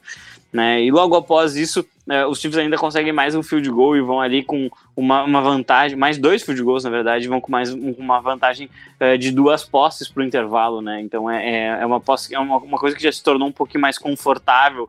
Você vai para o intervalo ali com um 16 a 7, né? 9 pontos de, de vantagem. E no segundo tempo a gente conseguiu, a gente começou a ver o mesmo padrão se repetindo, né? Miami com drives muito curtos, não conseguindo avançar no campo, corridas não entravam, os passes muito bem marcados, ou então com muita pressão sobre o Tua, é, e os Chiefs conduzindo os drives um pouquinho maiores, terminando em field goal. Né, os tiveram muitos problemas em red zone e, e, e na parte final do campo, e isso é uma coisa que pode ser bem decisiva lá contra a Buffalo. Né? A, a, última parte, a último, último quarto do, do, jogo, ele simplesmente ele encerra qualquer chance que, é, que os Dolphins podiam ter de, de sonhar quando o Azaia Pacheco pega um, um, snap direto numa daquelas jogadas é, que são uh, trick plays ali que o, que o Andrew desenha muito bem com, com o running back. Ele finge que vai fazer um toss para o Mahomes e corre para a end zone. É, sem, nenhum, sem, sem muitos problemas, é, para fazer o 26 a 7. É um jogo que é, é, ele, ele parece muito o jogo do Dallas Cowboys, né? Mas aí, claro, obviamente tem uma diferença que os Chiefs estão muito. Esse grupo dos Chiefs está muito mais acostumado a vencer na próxima temporada que o grupo do Packers que está se formando, né? Não estou falando aqui em termos de tamanho de franquia nem nada, é só é, esse, esse core que está jogando agora liderado pelo Patrick Mahomes, está mais acostumado com isso. É, mas do outro lado, a gente vê muitas semelhanças, novamente, entre Miami Dolphins e, e, Dallas Cowboys. Né? Um time absolutamente decepcionante, o quarterback sendo muito questionado, é um ataque brilhante, maravilhoso, que na hora de produzir não consegue produzir, é, um recebedor que, que, se ele não resolve sozinho, é, o time não pontua, né? Sid Lamb, Tariq Hill, e, e, obviamente as lesões elas foram um, fator nesse jogo, né? Os dois principais edge rushers dos Dolphins não jogaram, os dois principais linebackers. É, o time sentiu muita falta de jogadores. Safety principal não jogou. É, aí não tem muito o que fazer, né? O, o, o time perdeu muitos jogadores para lesões, mas é aquilo. Isso faz parte do jogo também. É, você tem que saber lidar next man up, né? Que eles falam tanto, né? Então você tem que ter substituto você tem que estar treinado para conseguir vencer. É, infelizmente para os Dolphins, é, mais uma vez chega na pós-temporada e eles decepcionam. E com a vitória do Detroit Lions, o Miami Dolphins hoje tem a maior seca de vitória em pós-temporada. É, são 24 anos, né? Desde, desde, uma, desde a pós-temporada do ano 2000, o Miami Dolphins não sabe o que é vencer um jogo eliminatório. Bom, o comentário do Fábio foi bastante completo até sobre as duas equipes, né? Sobre Chiefs e, e Dolphins, então não vou me estender muito, mas falando aqui sobre as perspectivas do lado vencedor, né? O Kansas City Chiefs para a próxima uh, para sequência, né? Porque os Chiefs fizeram nesse jogo, né? Acho que a gente viu, de fato, como o Fábio destacou, né? Foi um jogo do Kansas City Chiefs versão 2023 ali, né? Um jogo muito forte defensivamente, com um ataque que acho que ainda tem alguns problemas ali, mas que no geral produziu bem acho que nessa partida, né? Principalmente com o Rush Rice cada vez mais firmando como o número um do Patrick Mahomes nesse jogo, né? É, nessa nova versão dos Chiefs. Mas no geral acho que um, um jogo extremamente controlado, um jogo de uma equipe que uma equipe cascuda, uma equipe que já tem dois Super Bowls ali, né? Os Chiefs simplesmente controlaram as ações do início ao final da partida. Uh, basicamente não deram chance para o Miami Dolphins no jogo. Uh, não conseguiram converter em situações de red zone, mas acho que, de novo, né, foi uma coisa absolutamente pontual ali. Não, uh, não imagino que esse seja o, o, grande, o grande porém dos, dos Chiefs nessa partida. Né? Uh, acho que a equipe de Kansas City tem, tem ferramentas ali para vencer o Buffalo Bills no, no, próximo jogo, mas é um jogo que os Chiefs não entram como favoritos, né? Acho que de repente talvez da falta, os Chiefs ainda sentem um pouquinho mais daquele, da falta daquele ataque explosivo. Né? A defesa de fato vem jogando num nível muito bom, mas acho que ao contrário do que o Fábio disse, não sei se essa defesa consegue de fato parar o, o Buffalo Bills pelo fator Josh Allen, né? Acho que, enfim, de fato, secundária vem jogando muito bem, né? O Ledger Snead fez uma temporada absolutamente fantástica, como o Fábio destacou. Acho que a gente também tem que destacar o jogo que o Trent McDuffie fez ali contra, é, contra os Dolphins, que apesar, apesar do touchdown que ele se deu pro Tyreek Hill no restante do jogo, ele e o Snead, quando tiveram que marcar o Tyreek Hill, selaram a vácuo ali na marcação, né? E, enfim, limitaram bastante a produção do principal uh, wide receiver do Miami Dolphins. Uh, então é, é um matchup difícil, mas que de novo acho que ainda vejo uma ligeira vantagem para o Buffalo Bills. acho que o fator Josh Allen vai acabar desequilibrando um pouquinho nesse jogo. É a falta de poder, uh, a falta de, de talento na skill position dos Chiefs ainda talvez volte a aparecer, né? Por mais que, de novo, por mais que o Rush Rice tenha se desenvolvido, por mais que o Travis Kelce ainda tenha sempre o potencial de desequilibrar, apesar de não estar na melhor fase dele, uh, ainda acredito que o, o, os Chiefs talvez sintam um pouquinho essa diferença no próximo jogo, né? o Pacheco também fez um, enfim, um grande jogo, né? Aproveitando aquele estilo físico dele para castigar os Dolphins. Uh, então, no geral, os Chiefs fizeram uma vitória, uma vitória realmente de favorito ali, né? Uma vitória para lá de controlada, uma vitória que deu para uh, ah, não, não se esforçar muito para passar de fase. Ali, né? Pelo menos os Chiefs conseguiram se preservar para esse um pouquinho mais para esse divisional round, né? Mas de novo, acho que esse vai ser um jogo bem interessante, vai ser legal a gente ver o Mahomes jogando fora de casa pela primeira vez na carreira dele nos playoffs, né? Então, uh, terreno novo literalmente para Kansas City, né? E enfim, ser bem. Acho que tem, temos algumas histórias interessantes ali, né? Como esse vai ser o grande jogo desse, desse Division Round, né? Mas de novo, acho que não tem muito mais o que acrescentar. O Fábio já fez um comentário bastante completo, né? Agora é só mesmo a gente aguardar esse, esse Chiefs e Bills, com certeza vai ser o grande jogo desse Division Round. Acho que ano vai, ano vem, a, é, a narrativa do, dos Dolphins sempre se volta para o que, que eles vão fazer com o Tua, né? Porque antes eles colocaram meio que o o Brian Flores como bode expiatório, porque o Brian Flores não se dava bem com o Tua, tá, tá, tá, tá, tá, tá, tá, tá. E aí a gente vê o que aconteceu, né? Acho que até podemos falar que Miami Dolphins e Dallas Cowboys têm histórias parecidas, né? Principalmente emblemático dos Dolphins é que realmente ganharam, bateram em todos os times fracos e quando enfrentaram times fortes apanharam, não conseguiram nem ao menos ter um jogo competitivo, né? E aí passa novamente pelo trabalho do quarterback, e pelo trabalho do quarterback é, ainda durante a temporada. Então, se você vê alguns números legais do Dak Prescott, do Tua você ainda você pode até pensar, poxa, tá líder em jardas e tal, mas a, o jogo do Miami Dolphins é passe, passe para o Jalen Waddle passe para o Tark Hill, um passe de 10, 15 jardas para eles correrem 40 jardas. E essas jardinhas após a recepção vão todas na conta do Tua depois. Então, é, ela realmente é uma incógnita, tá? né? É, a gente até poderia colocar questões de saúde, mas o, o, o Tua esteve saudável, pelo menos é o que, é o que se sabe nessa temporada da, do, do, status dele, né, em termos de, de condições físicas, ele esteve saudável. Então era a temporada para ele mostrar que sim, ele é um quarterback de elite, sim, é, ele tem tudo para competir com o Joe Burrow, com o Justin Herbert, que são dois quarterbacks da mesma classe que ele, que são melhores do que ele, né? Ou pelo menos até o momento.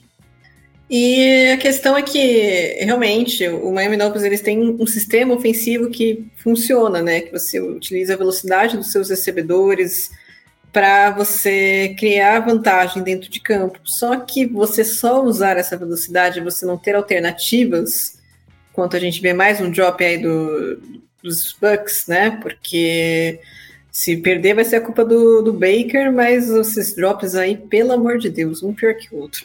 Enfim. É, eu estava falando da, da, questão da velocidade do ataque dos Dolphins, isso é, é, muito interessante, né? Mas não tem uma variação de jogo. Não, não tem uma alternativa caso é, essa velocidade não esteja disponível. Então, em momentos da temporada, Jalen Waddle estava lesionado, Davon Chen, Raheem Moser, o Tark Hill. Então, jogador lesionado, mesmo que eles estivessem em campo, eles não iam correr da mesma forma que, que eles correm como estão quando estão 100% saudáveis, isso é fato. E no caso dos Dolphins, eu acho que faltou ali essas alternativas, né? Pra, pra e até alternativas de, de, plano de jogo mesmo, para você conseguir enfrentar esses times de uma forma mais competitiva. Não, não é jogando com, a, com a mesma estratégia que você vai ganhar sempre, né? E eh, a própria Tu, assim, é, tem dificuldades aí em desenvolver o jogo, de sentir a pressão nessas horas e não conseguir dar o melhor, não conseguir puxar a responsabilidade debaixo do braço e falar, não, eu vou resolver, não vou ficar nas costas, do, na sombra do Tark Hill, na sombra do Achen, na, na sombra do Bolster, que é, na verdade, o que, que é? É o ataque do, dos Dolphins, né? O, esses velocistas fazendo a sombra para o Tua e o Tua sendo praticamente um game manager, né?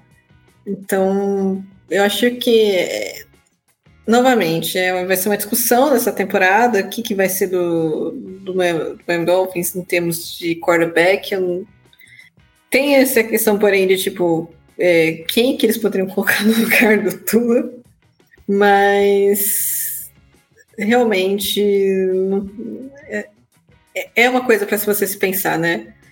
É uma coisa para a gente considerar porque é um time competitivo. Tudo bem, defensivamente eu entendo que eles, estão com muitas lesões, eles vinham também com muitas lesões, então quando, quando questões médicas vão se acumulando, realmente fica difícil. Mas é, o ataque poderia ter rendido melhor. O ataque poderia ter feito um jogo mais competitivo. Poxa, você está falando de um ataque que tem um potencial explosivo, e que anotou só sete pontos. Ah, mas estava frio. Pô, jogo terrestre, jogo terrestre no frio machuca tanto os Kansas City quanto os Dolphins. Faz isso, corre com a bola, né? Se você tá com medo de lançar, é, no final do jogo, assim, é, é, umas chamadas assim, um pouco estranhas do, da comissão técnica dos Dolphins, né? Porque precisavam de uma, uma primeira descida, situações de quarta descida, e eles iam no check down. Mas, mano, pra que, que você vai no check down com uma, uma quarta descida? Se é para arriscar uma quarta descida, se o seu time tá precisando de uma quarta, de uma conversão, de uma quarta descida, você tem que arriscar e ai, ai, foi interceptado. Nesse caso, realmente, interceptação é, é o menor dos males. O, é pior, uma quarta descida é pior um sec do que uma interceptação. Isso é uma, uma questão matemática, uma, uma questão lógica, né? Se você lançar uma interceptação, seu adversário pelo menos vai estar lá atrás, ou mais para trás no campo. Agora, se você tomar um sec, ele vai ficar um pouquinho mais para frente. E Tua lançando checkdown e. Gente, qual que é o propósito disso? Vocês querem ganhar esse jogo ou vocês não querem? E aí. Ah, mas é o, rece... é o ataque dos Dolphins, a filosofia, o recebedor ele tem que conquistar jardas após a recepção. Mas, cara, você precisa das jardas agora, você não tem como essa garantia. E você tem um quarterback, você tem que confiar no seu braço do seu quarterback. Se você não confia no braço do Tua, o que, que ele tá fazendo lá? Tá? Então, acho que são questões de confiança ali que você pega desde a época do Brian Flores, que eu achei, eu achei até a saída dele um pouco injusta na época. E que ah, colocaram panos quentes, panos quentes, parece que estava tudo lindo com o McDaniels, mas aparentemente não tá, porque ele não confia no, no quarterback dele para lançar a bola na quarta descida. Para fazer um. Uma, tentar explorar em profundidade no, se errar, foi um arm punch, pelo menos. Se for interceptado, é um arm punch. Então, assim, é, não, realmente eu não sei o que esperar do Miami Dolphins. Assim, a gente sempre espera que o time vai ser arrasador, que vai é, finalmente tirar a, a FC Leste dos Bills, que vai chegar em Super Bowl, que vai chegar em playoffs. E chega nessas horas o time derrete o time vai bem na, nas primeiras rodadas, é, é, é, incrível, né? É igual o MVP das primeiras rodadas, sempre derrete. É, não tem um que, que segure a barra. E a mesma coisa vale pro, pro Miami Dolphins, só que é, tem questões ali que precisam ser resolvidas, né? Eu acho que não dá para empurrar para a barriga para a próxima temporada, porque são questões que, se você não resolver agora, é, vai ficar pior, vai implodir. Eu acho que é uma coisa que um exemplo muito notório para mim são os Chargers, que ficaram empurrando com a barriga essa questão do Brandon Staley, empurrando, empurrando, empurrando com a, barriga, com a barriga, até que tomaram aquele sacode do Las Vegas Raiders, que não é nem o, o Las Vegas Raiders mais forte que eles já viram. Então, alguma coisa precisa ser feita. O que precisa fe ser feito? Isso precisa ser avaliado pela comissão técnica, pelo general manager da franquia, se vai seguir se com tua, se não vai seguir com tua, se o problema é o ataque, se precisa se pega, é, pegar mais é, jogadores de defesa para você ter mais depth, né? Mais profundidade no elenco.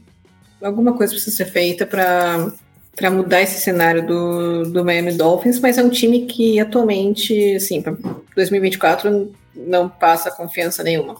Certamente, né, Amanda? Acho que os Dolphins nessa temporada foi o principal exemplo do quão dinâmica é a NFL e o quão difícil é manter uma consistência ao longo de 18 semanas, mais os playoffs, né? Era um time completamente diferente, esses Dolphins lá em setembro, outubro, começo de novembro, do que eles se tornaram aí nessa reta final, perdendo a divisão no último jogo e chegando nos playoffs para fazer uma mera figuração sem qualquer é, tipo de ameaça aí para os atuais campeões Kansas City Chiefs. E agora ficou faltando apenas uma partida antes da nossa parte 2 aqui das análises, que conterá o Monday Night Football, que no momento tem os Buccaneers vencendo os Eagles. É a Amanda mesmo que vai começar os trabalhos sobre a vitória esperada né, do Buffalo Bills para cima do Pittsburgh Steelers, ainda mais sem TJ Watt e com Mason Rudolph de quarterback. Acho que era o favoritismo mais destacado aí da rodada, segundo as casas de aposta, inclusive. É, acho que rivalizava só com os Cowboys que acabaram atropelados, né? Mas dessa vez é, a tendência se manteve e os Bills confirmaram essa vaguinha para fazer a revanche contra os Chiefs e ensaiaram talvez uma pequena mudança de panorama ali no terceiro período, principalmente, com a vantagem que sempre foi dos Bills diminuindo para apenas uma posse de bola, mas depois os Steelers não tiveram é, capacidades ofensivas, principalmente para rivalizar aí com o Josh Allen jogando em casa nessa partida que teve que ser adiada por causa do frio, mas que confirmou o roteiro, né, Amanda? Então começa para a gente aí a análise desse jogo, depois o Fê e o Fábio também em meio. Acho que esse é um jogo, assim, é, eu vou falar, mas é, o Fábio vai querer me matar. mas é, é, tudo tem um contexto, tá? Porque o, o Fábio é o nosso principal amante de defesas e tal. Inclusive, tem um, há, uma, há grandes discussões sobre isso no, no, nosso grupo, né? Eu, eu sou um pouco mais neutro, eu acho que os dois são ataque e defesa são bastante importantes, mas esse jogo em particular é, Desculpa, não tem como você ganhar jogo de playoff com o Mason Rudolph como titular. Desculpa, assim como não tem como você ganhar com o Mitch Trubisky nem com o Kenny Pickett. Tá? Então os Steelers têm um problema e o problema se chama falta de quarterbacks. O tapa-buraco se chama Mike Tomlin, porque ele é um técnico incrível. É, infelizmente é meu rival de divisão, então a gente pode falar com categoria que esse, o Mike Tomlin é maravilhoso. Só que é, é que, é que é negócio, né? Você, você pode ir cobrindo as bases, você pode ir tapando o buraco, você pode, você pode ir compensando com outras, outras unidades do jogo, mas chega uma hora que vai fazer falta. E aí fez falta, né? No caso dos Steelers. Ah, mas o Mason Rudolph, não sei o que, não sei o que. Gente, o Mason Rudolph não é quarterback de, titular de NFL. Reserva ele pode ser. Tá? Eu acho que até fez, faz um bom trabalho como reserva dos Steelers. Mas não é um, um quarterback titular. Enfim, eu acho que o, outro ponto assim, positivo do jogo é o, o retorno do, do, Josh Allen jogando em altíssimo nível, né? Foram três touchdowns aéreos, um touchdown terrestre, então quatro touchdowns totais, é realmente incrível. E, desse, e dessa vez, nesse jogo, a gente não viu o, o lado negativo do Josh Allen, o gêmeo do mal do Josh Allen, que, que lança interceptação a rodo. Não vimos, ainda bem, graças a Deus, o torcedor dos Bills agradece. É, O jogo começou com o punch dos Steelers, né? A defesa dos Bills é uma defesa chata de se enfrentar, é uma defesa que perdeu algumas peças na, nessa temporada com o Tremaine, é, o Davis White, desculpa, e o Matt Milano, mas que ainda é uma defesa que tem alguns talentos assim, como o, Ed Oliver, o Gregory Rousseau. Então, é, essa defesa ainda tem um Borogodó ali, é, não é uma defesa ruim, muito longe disso, né? E aí o, o, os Bills eles abriram o placar com um passe do Josh Allen para o, o Dawson Knox, né? Para deixar o placar em 7 a 0. Tivemos uma, uma troca de, de punts ali e depois tivemos um fumble do George Pickens, inclusive foi um, um fumble que foi revertido depois que os Bills eles desafiaram. Era, é, a arbitragem tinha dado o passe incompleto e os Bills desafiaram, e aí a arbitragem viu que era fumble, né, que teve a, recepção, teve o football move, e o Teron Johnson forçou o fumble ali. Então os Bills recuperaram a bola e contabilizaram o turnover com um touchdown logo de cara, na jogada seguinte, literalmente no step seguinte, com um passe do Josh Allen para o Dalton Kincaid. Então, esse Josh Allen explorando bem os Tyrants, que aliás são os, os dois Tyrants são muito bons. E aí, novamente, vamos de punts e punches até o nosso queridíssimo Mason Rudolph ser interceptado, né, pelo Kyrie Allen. E aí os Bills recuperam a bola. E novamente, assim, eu acho que esse é um dos grandes méritos dos Bills. E é basicamente play by play de como ganhar um jogo na NFL. Se o seu adversário erra, você precisa puni-lo. E nos, antes a gente teve um fumble, né, dos estilos recuperado pelos Bills e foi punido com um touchdown. Agora a gente teve uma interceptação que vai ser punida com um touchdown também. Que no caso foi do, do Josh Allen, que aliás, gente, defesa dos Steelers. Vocês jogam com Lamar Jackson duas vezes por ano e vocês deixam o Josh Allen correr 52 jardas para um touchdown, eu entendo que o estilo de corrida é diferente. O, o, Josh Allen ele é bem mais difícil de você derrubar, é bem mais físico. O Lamar Jackson já é, é mais ágil, né? Então são, são estilos diferentes, mas pelo amor de Deus, você não pode deixar o quarterback adversário correr 52 jardas. Derruba não tem, não tem cabimento. Mesmo se fosse um running back, derruba. Não, não tem cabimento. Uma big play dessa, gente. Ai, senhor. Mas tudo bem.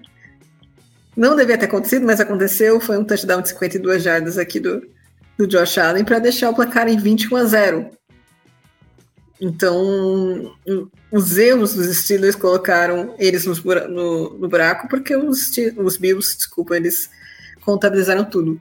E ainda por cima, os Bills ainda tiveram um field goal bloqueado, tá? Então podia ter sido pior. É até surpreendente, né? Porque o Tyler Bass é um, é um kicker bom, né? Um kicker preciso, mas o field goal foi bloqueado. Podia ter sido uma saque podia ter sido pior. Ainda do, antes do final do, do primeiro tempo, deu tempo do, dos Steelers anotarem o primeiro touchdown deles com o Deontay Johnson, né? E aí vamos para a segunda etapa. A gente tá, tá com 14 pontos de vantagem para os Bills. Os times eles trocaram field goals ali e aí o, os Steelers finalmente anotaram um touchdown com o nosso queridíssimo Calvin Austin. E a vantagem caiu para uma posse, então ah, nesse momento ah, vai ser competitiva, né? Não, não vai ser. Porque o, os, os Bills eles vão lá anotar mais um touchdown com o Khalil Shakir, que novamente, gente. É, é, por isso que eu fiz até o comentário no, no touchdown do Josh Allen. Eu vou fazer esse comentário com o touchdown do Shakir também. O, o jogador recebe passo curto, você precisa derrubar o jogador. Você precisa taclear o jogador. Você não pode deixar ele correr e marcar o touchdown. Isso é básico. Eu sei que é difícil às vezes, mas vocês recebem para isso tem que fazer tackle. Não tem como. Gente, é, é, essa parte defensiva dos Steelers, acho que é até difícil a gente criticar a defesa dos Steelers, porque é muito boa, mas nesse jogo especificamente contra os Bills e nesses dois lances específicos, é, faltou um pouquinho mais de gás ali para derrubar. Não pode deixar o cara escapar e, e marcar um TD desses. Não pode. E os times que tomam esse tipo de touchdown, eles são punidos com a eliminação. E novamente, os, os Bills tiveram um, um field goal errado ainda por cima, podia ter sido pior. Podia ter sido 37 a 17, tá? Mas, é, enfim, é, para os Steelers, ele já tá. Eles na, na pós-temporada, esse ano, já, já foi lucro. O torcedor tem que ficar bem feliz, muito feliz, porque já foi lucro. Um time que tinha. E ainda deu a sorte que o, os Bengals, o, o Joe Burrow lesionou, porque se não fosse a lesão do, do Burrow, talvez nem teriam se classificado. Talvez uh, os classificados da AFC Norte teriam sido Ravens, Browns e Bengals. Eu não acho que, que os Steelers teriam força para competir com os Bengals. E agora é entender se o Kenny Pickett é a solução, né? No futuro. Eu acho que não. Pelo que ele apresentou, não. Não lança muitas interceptações, mas também não faz nada ofensivamente. Não empolga, não tem uma pimentinha, não, não faz nada. E o, o quarterback um quarterback ele precisa ter, saber acender o, o time, saber incendiar o time e saber, na verdade, saber como cadenciar o jogo, né? Saber quando ele precisa acelerar, quando ele precisa cadenciar. Lá dos Bills é, vai ser um confronto interessantíssimo contra os, os Chiefs, né? Eu acho que essas duas equipes elas já estiveram em um nível mais alto em outras temporadas atualmente andam dando muitos tiros no pé, tanto os Bills quanto os Chiefs, então eu acho que essa vai ser uma partida que vai ser definida pela quantidade de erros e também se você vai conseguir punir o seu adversário por ter cometido um erro, como os, os Bills fizeram agora com os Steelers. Eles vão ter que repetir isso daí com os Chiefs se os Chiefs cometerem erros, né?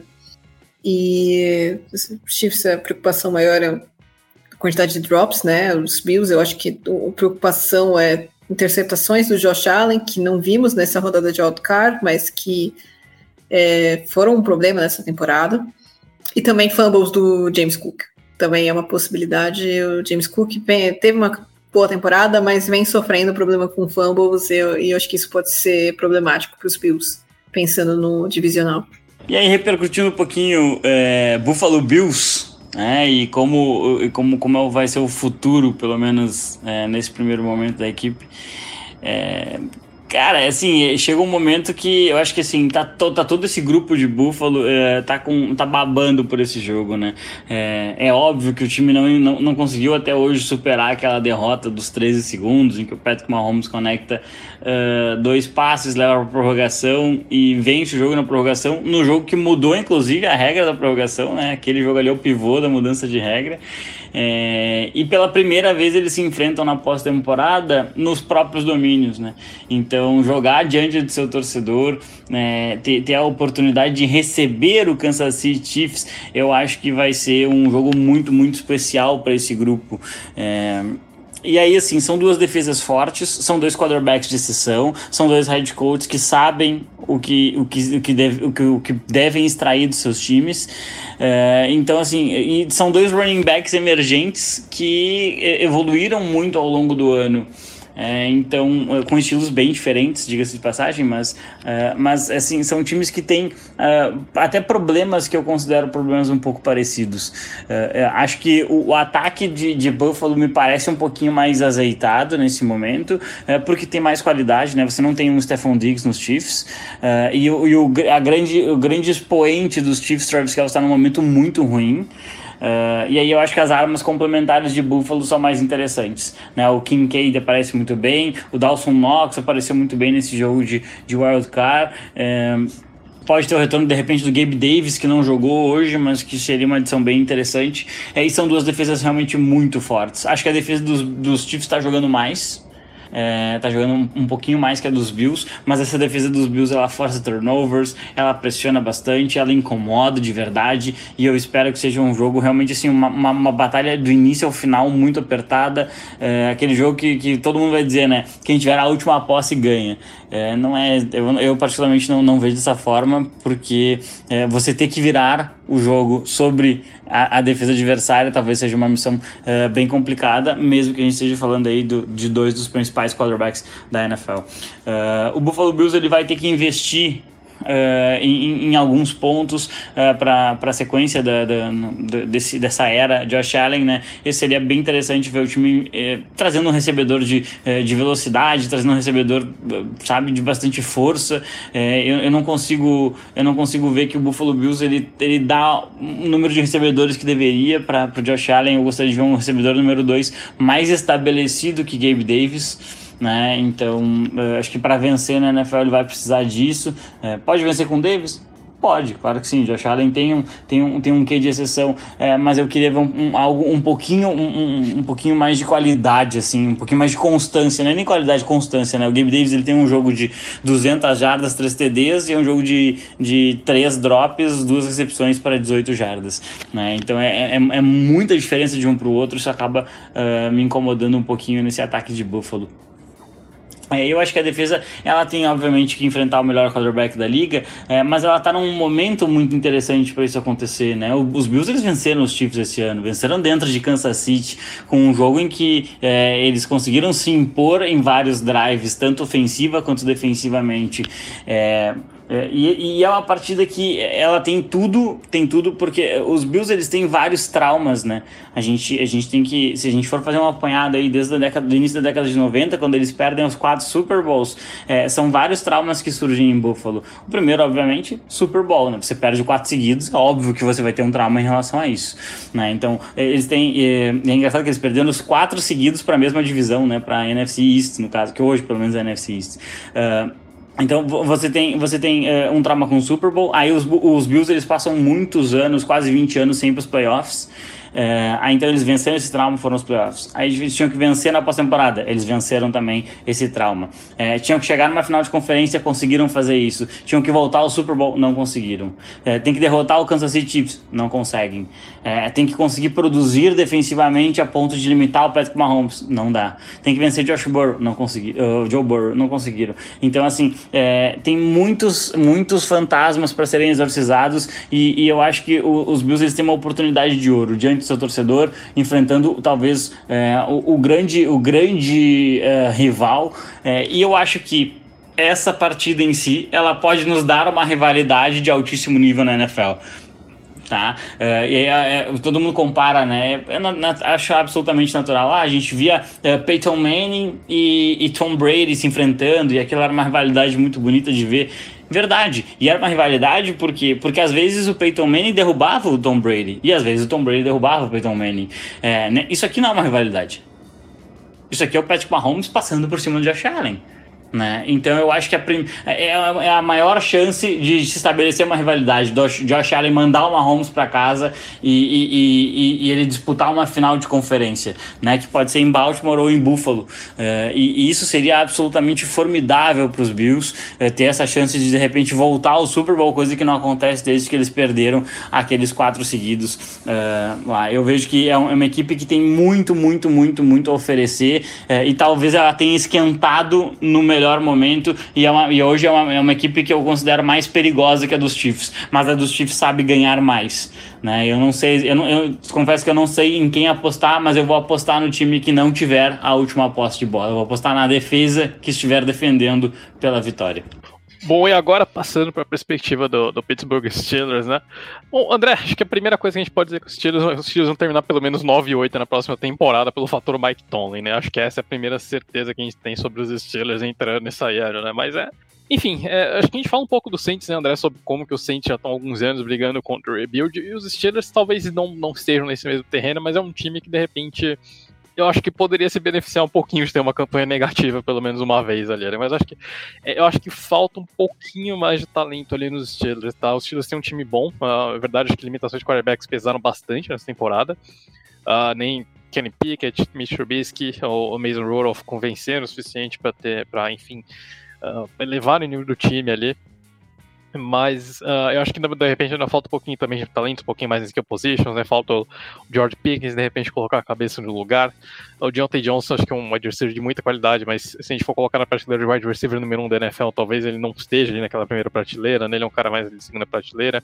Talvez acho que o, Pat Farmer talvez seja um pouquinho, o cara um pouquinho mais acima nesse grupo ali, que talvez seja um tight end mais próximo de top 10 ali, mas de resto Uh, eu acho que os Steelers talvez estejam um pouquinho distantes ali ainda de montar um time verdadeiramente competitivo ali. Né? Tem uma defesa de elite, é verdade, uma das melhores da NFL, tem um, possivelmente um, um, dos melhores defensores da NFL no TJ Watt, uh, um dos melhores jogadores de secundário, na Mika Fitzpatrick, mas uh, eu acho que ainda falta um pouquinho mais de talento para elevar o nível desse time do Pittsburgh Steelers, né? Então, é, os Steelers acho que vão ser aqui de novo aquele time que vai chegar brigando, provavelmente vai chegar na, na reta final da temporada de novo brigando pelos playoffs por causa do Mike Tomlin, mas é um time que acho que talvez ainda seja um pouquinho distante ali daquele próximo passo, né? Os Steelers realmente acho que precisam dar uma é, de repente dar aquele famoso passo para trás para dar dois passos para frente, né? Acho que é um time que talvez esteja patinando naquela zona de, de mesmice aí há algum tempo, né? Talvez os Steelers estejam naquele, é, naquele, naquele eterno limbo da NFL de ser time apenas competente, mas não bom bastante para ganhar um Super Bowl, né?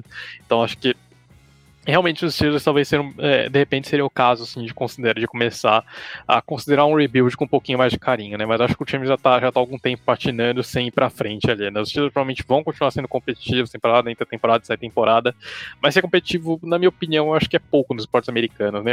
É, ou você tem que ser muito ruim ou você tem que ser muito bom, mas você ficar naquele meio é a pior coisa que tem, porque você você acaba dependendo um pouquinho de sorte ali, né? De, de o draft cair para seu favor, de você ter uma free agency boa e de repente conseguir algum um ou dois nomes de impacto, que raramente acontece.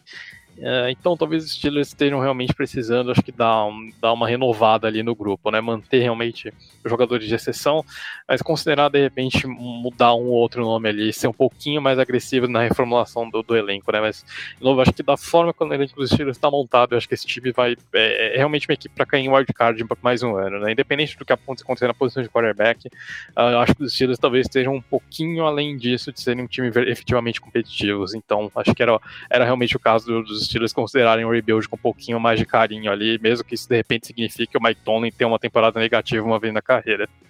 Realmente, né? Parece cada vez mais que os Steelers caíram nesse limbo e gostei da comparação aí com o Saints. E sobre o Tomlin fica aí o registro de que na coletiva pós-jogo o repórter começou a falar sobre ano derradeiro de contrato que ele entrará em agora 2024, 2025, e sem que o repórter sequer conseguisse terminar sua pergunta, ele já fez aquela de James Harden, para quem conhece o meme dele virando os olhos, e deixou a sala de imprensa, então acho que passou uma mensagem muito mais por esse gesto do que por qualquer palavra de que não tem qualquer chance dele sair dos Steelers nesse momento. Dito isso, só ficou faltando aí o nosso Monday Night Football, que no momento tem os Buccaneers vencendo os Eagles. A gente vai voltar logo mais com a análise dessa partida é, com o Fernando Ferreira. E eu me despeço então de Amanda Gerolo e Fábio Garcia, agradecendo demais a essa dupla mais do que dinâmica que deu mais uma aula aqui no nosso domingo de NFL pedindo os destaques finais deles, depois a gente ter esmiuçado cada detalhe de todas as equipes que estiveram incluídas nessa primeira semana de pós-temporada. Deixo o microfone aberto para eles se despedirem da galera e deixarem rapidamente aí o destaque final, por favor. Agradecendo muito a você, Amanda, e depois o Fábio também já emenda o destaque dele. Agradecer vocês, André, Fábio, Fê, mais uma vez dividirem a bancada comigo. Agora analisando os jogos de wildcard, que são mais emocionantes, a gente pode entrar um pouquinho mais em detalhes mais táticos, que às vezes a gente acaba não entrando nos expressos que a gente faz no, nos podcasts da temporada regular. Também agradecer ao ouvinte, né, pela preferência, por sempre estarem apoiando a gente no, no Spotify, na sua plataforma de, de streaming favorita. E boa sorte para os que ficam, né, essa, no, no, round divisional, porque nunca é fácil, é, são sempre jogos truncados, jogos nervosos, mas vai dar tudo certo, o importante é que seu time está lá. Que bonita, Amanda, falando assim, cheia de confiança, né? Um dia eu espero sentir isso. Deve ser bem Deve ser, ah, seu time tá lá. Não, meu time nunca está lá. Não, nunca, nunca o, está lá. Os Bengals roubaram isso de vocês. Não, não, a gente é ruim mesmo. Esse é o problema. Não, roubaram isso de vocês. Mas então o meu destaque final, na verdade, vai para um, um grande fator que, que eu acabei até nem, nem comentando ali quando a gente, fala, é, a gente comentou um pouquinho sobre o Houston Texans, né? É, nesse, nessa dança de cadeiras aí da, da NFL, é muito possível que os Texans percam seu coordenador ofensivo, né? Pelo trabalho excelente que ele fez. E eu acho que esse jogo contra o Cleveland Browns ele pode ser bem. Uh, ele pode ser aquela, aquele vídeo de highlights que ele vai mostrar numa entrevista. Ah, você quer saber como é que é o meu trabalho? Tá aqui, ó. Olha esse jogo aqui em que a gente botou uh, ah, 31 pontos, né? Porque o 14 foi da defesa. 31 pontos aqui na, na defesa, que era considerada uma das melhores, se não a melhor da NFL. Né? O Bob Slowick é mais um para a gente aguentar aquelas fotos da, da nossa queridíssima ESPN, do, da, da, que foi da comissão técnica do Washington 2013, junto com o McVeigh, LaFleur, todos os outros. É, e é um, é um cara que vem desenvolvendo bem ali o C.J. Stroud, uh, tem um papel uh, crucial né, né, né, nesse sucesso de Houston. Então é, é, engraçado, né? O sucesso às vezes ele te pune na NFL e talvez a, a punição que os Texans tenham por ter um, uma partida de exceção seja a perda do seu coordenador ofensivo. E aí tem que começar um novo trabalho em 2024. Né? Então fica o destaque final para essa dança de cadeiras. Né? Vamos ver quem é que vai ser mais quem é que vai ser contratado. Agora durante o programa aqui o pessoal falando que o Bill Belichick já fez uh, reunião com o Atlanta Falcons. É, eu acho que vai, vai acontecer. Vai acontecer. A gente vai ver o, o tio Bill vestindo vermelho nessa temporada. Mas com um abraço a todo mundo. Semana que vem estamos de volta no nosso domingo de NFL para falar sobre o Divisional Round. Já comentando, né, os, os quatro melhores times da temporada e quem é que vai estar tá brigando por uma vaga no Super Bowl em Las Vegas com certeza absoluta. E na próxima edição voltamos aí ao nosso horário tradicional com o episódio sendo lançado na segunda-feira. Dito isso, daqui a pouquinho volto com o Fernando para fazer análise de Filadélfia e Tampa Bay. O sinal sonoro marca esse intervalo. Daqui a pouco estamos de volta. E estamos de volta para nossa parte 2, falando sobre mais uma grande surpresa. Não sei se a gente considerar o desempenho dos Eagles em dezembro, principalmente, se pelo menos a mim me surpreendeu tanto assim. O desempenho ainda pior do que o que eu imaginava que seria uma vitória dos Buccaneers, muito porque os Bills deixaram de jogar realmente nos últimos é, das últimas vezes que a gente viu eles em campo.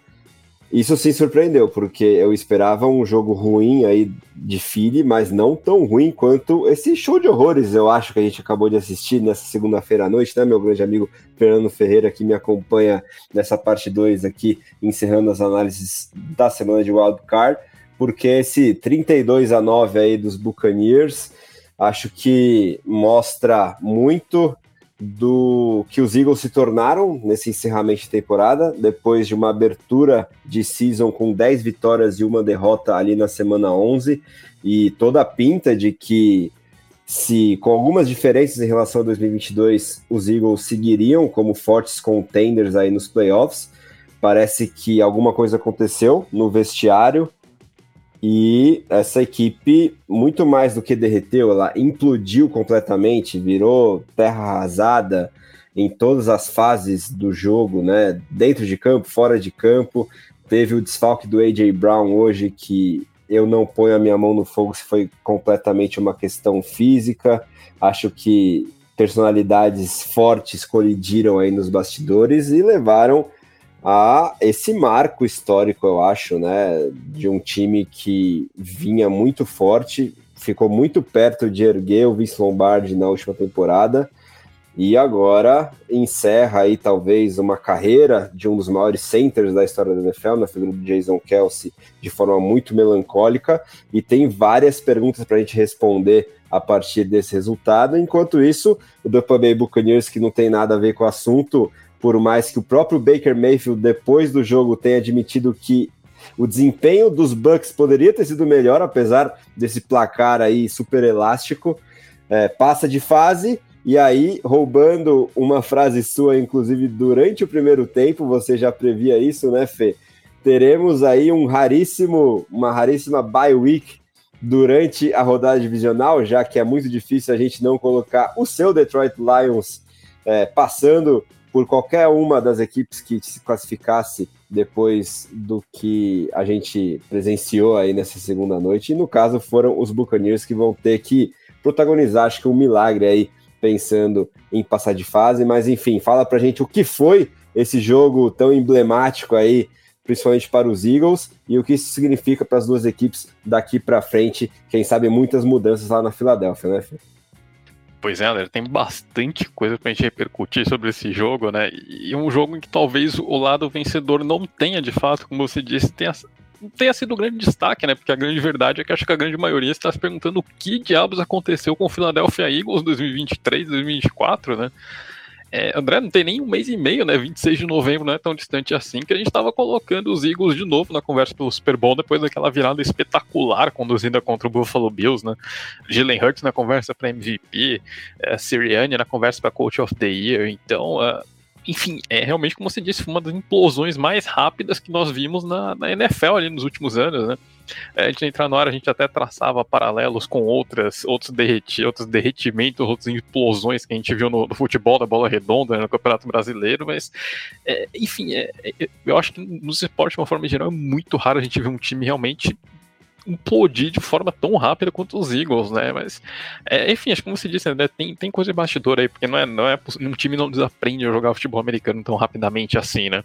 É, tem uma matéria bem legal que a ESPN lançou essa semana, né, que uh, aborda um pouquinho mais a fundo sobre o, o que, que tá, poderia estar tá acontecendo com o Philadelphia Eagles, né? Um dos pontos que eles trazem era uma discordância de playbook entre jogadores e comissão técnica, né? Então, os jogadores, principalmente na figura do Jalen Hurts, queriam um outro plano de jogo, né, um plano de jogo um pouquinho, de repente, mais conservador, um plano de jogo que voltasse aquela identidade do Shane Steichen, de explorar o meio do campo, de soltar a bola rapidamente, e, e, e o ataque dos Eagles atualmente acho que era um ataque bem mais agressivo, né, um ataque que queria uh, explorar o fundo do campo, os Eagles fugiram um pouquinho daquela, daquela característica que passaram um dos times que mais atacavam em profundidade, então acho que houve realmente uh, ruídos ali de falta de comunicação que acabaram, enfim, virou uma bola de neve gigante e o time simplesmente se perdeu completamente no vestiário, né? Como você disse, André, é, apareceu em vários momentos, né? A gente fala muito no ataque, porque obviamente é um time comandado por um head coach de mentalidade ofensiva, então isso acaba aparecendo um pouquinho mais.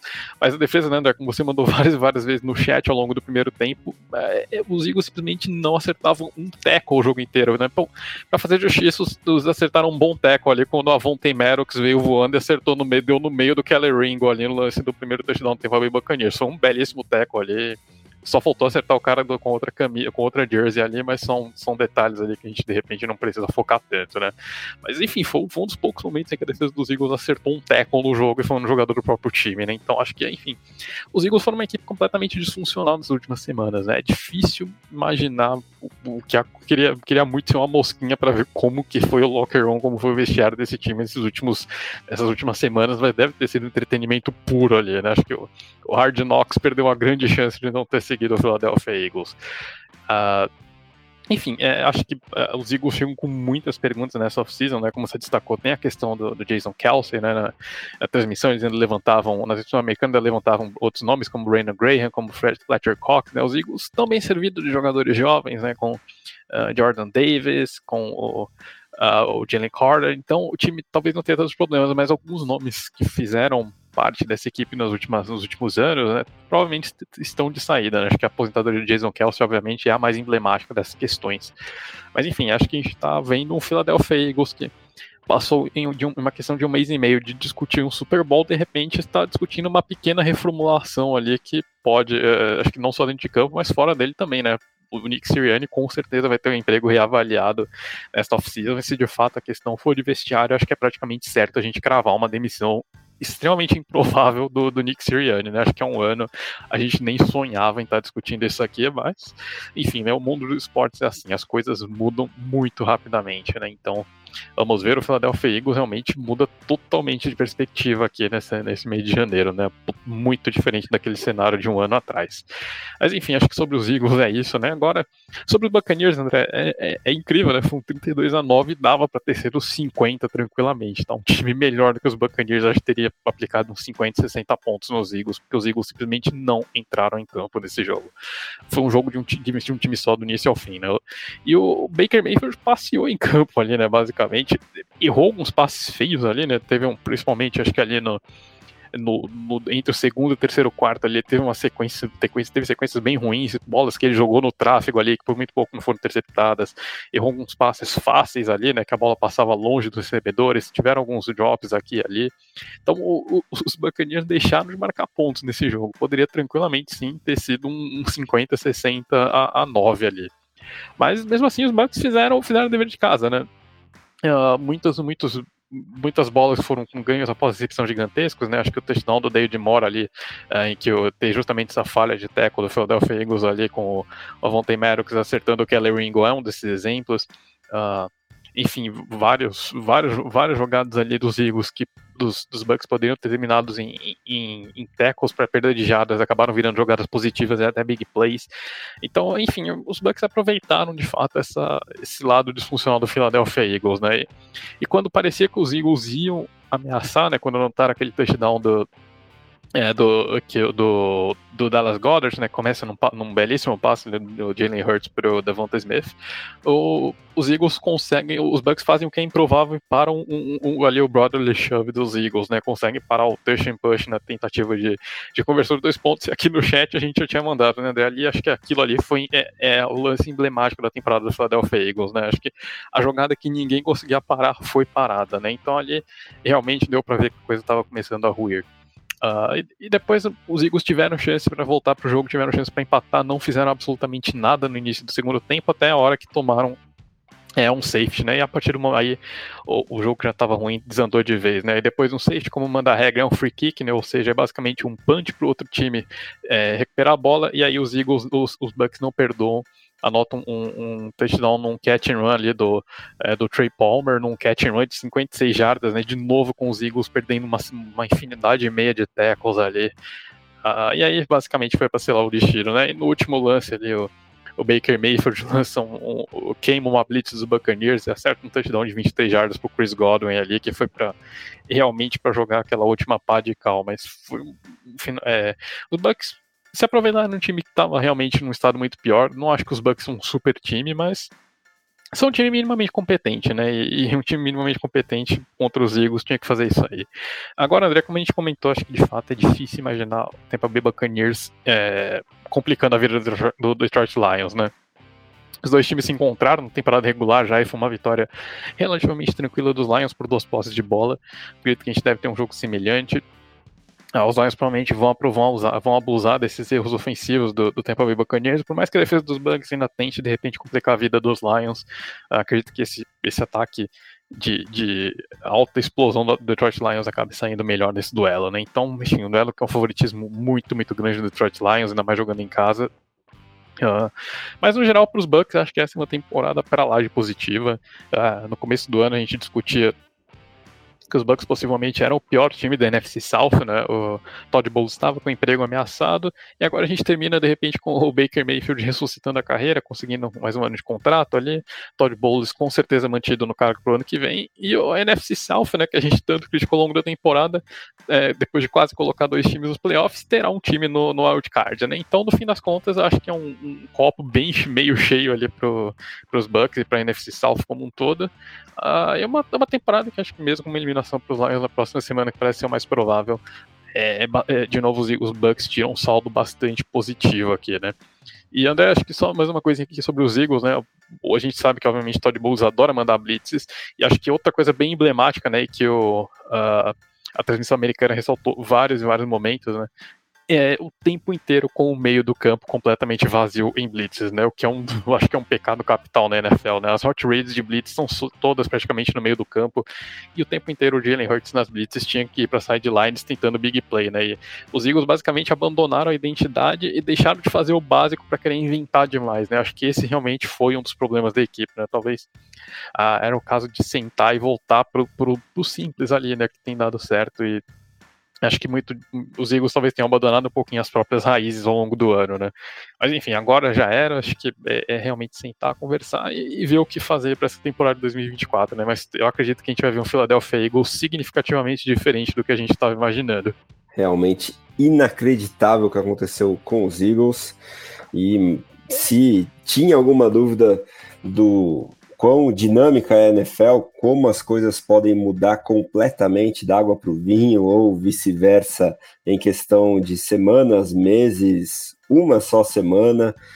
É, a gente não cansa de ser surpreendido por essa liga que, muito por isso, é das mais apaixonantes e intrigantes de todo o planeta no mundo esportivo aí que a gente tanto ama analisar. Então, Fê, te agradeço demais aí por mais essa aula de futebol americano e peço o seu destaque final aí para a galera se despedindo depois de mais essa maratona de análises de primeira categoria.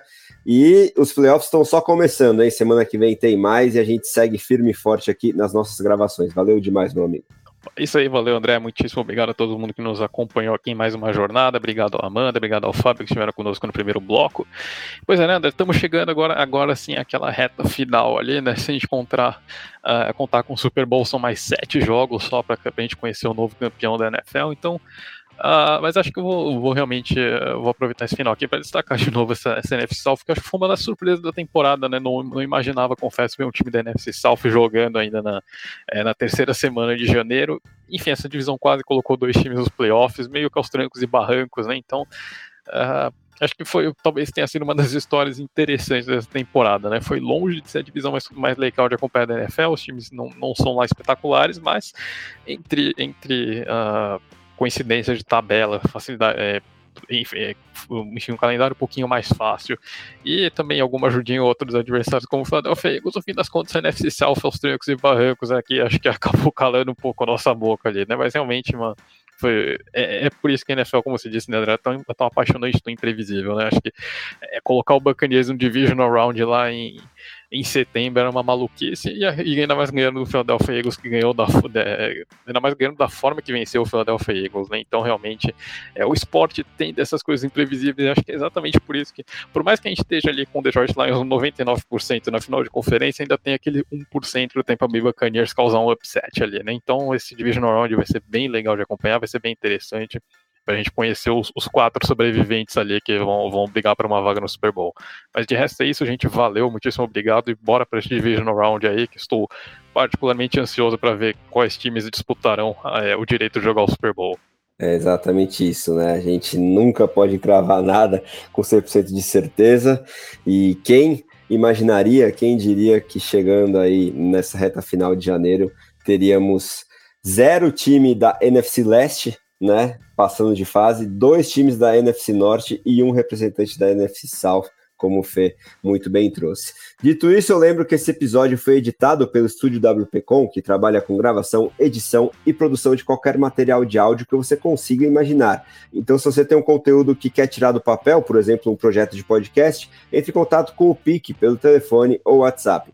DDD 54 996205634 ou entra lá no site grupowpcom.com.br barra estúdio, onde você também encontra os links para as aulas de, de, edição de áudio do PIC lá no YouTube e para o curso que ele oferece, onde você pode aprender diretamente com a fera. Em nome de Amanda Geroldo, Fábio Garcia e Fernando Ferreira, eu sou André Amaral e esse foi o podcast The Playoffs, edição 167, revisando o primeiro domingo de NFL da pós-temporada. Muito obrigado pela audiência, um grande abraço e até a próxima!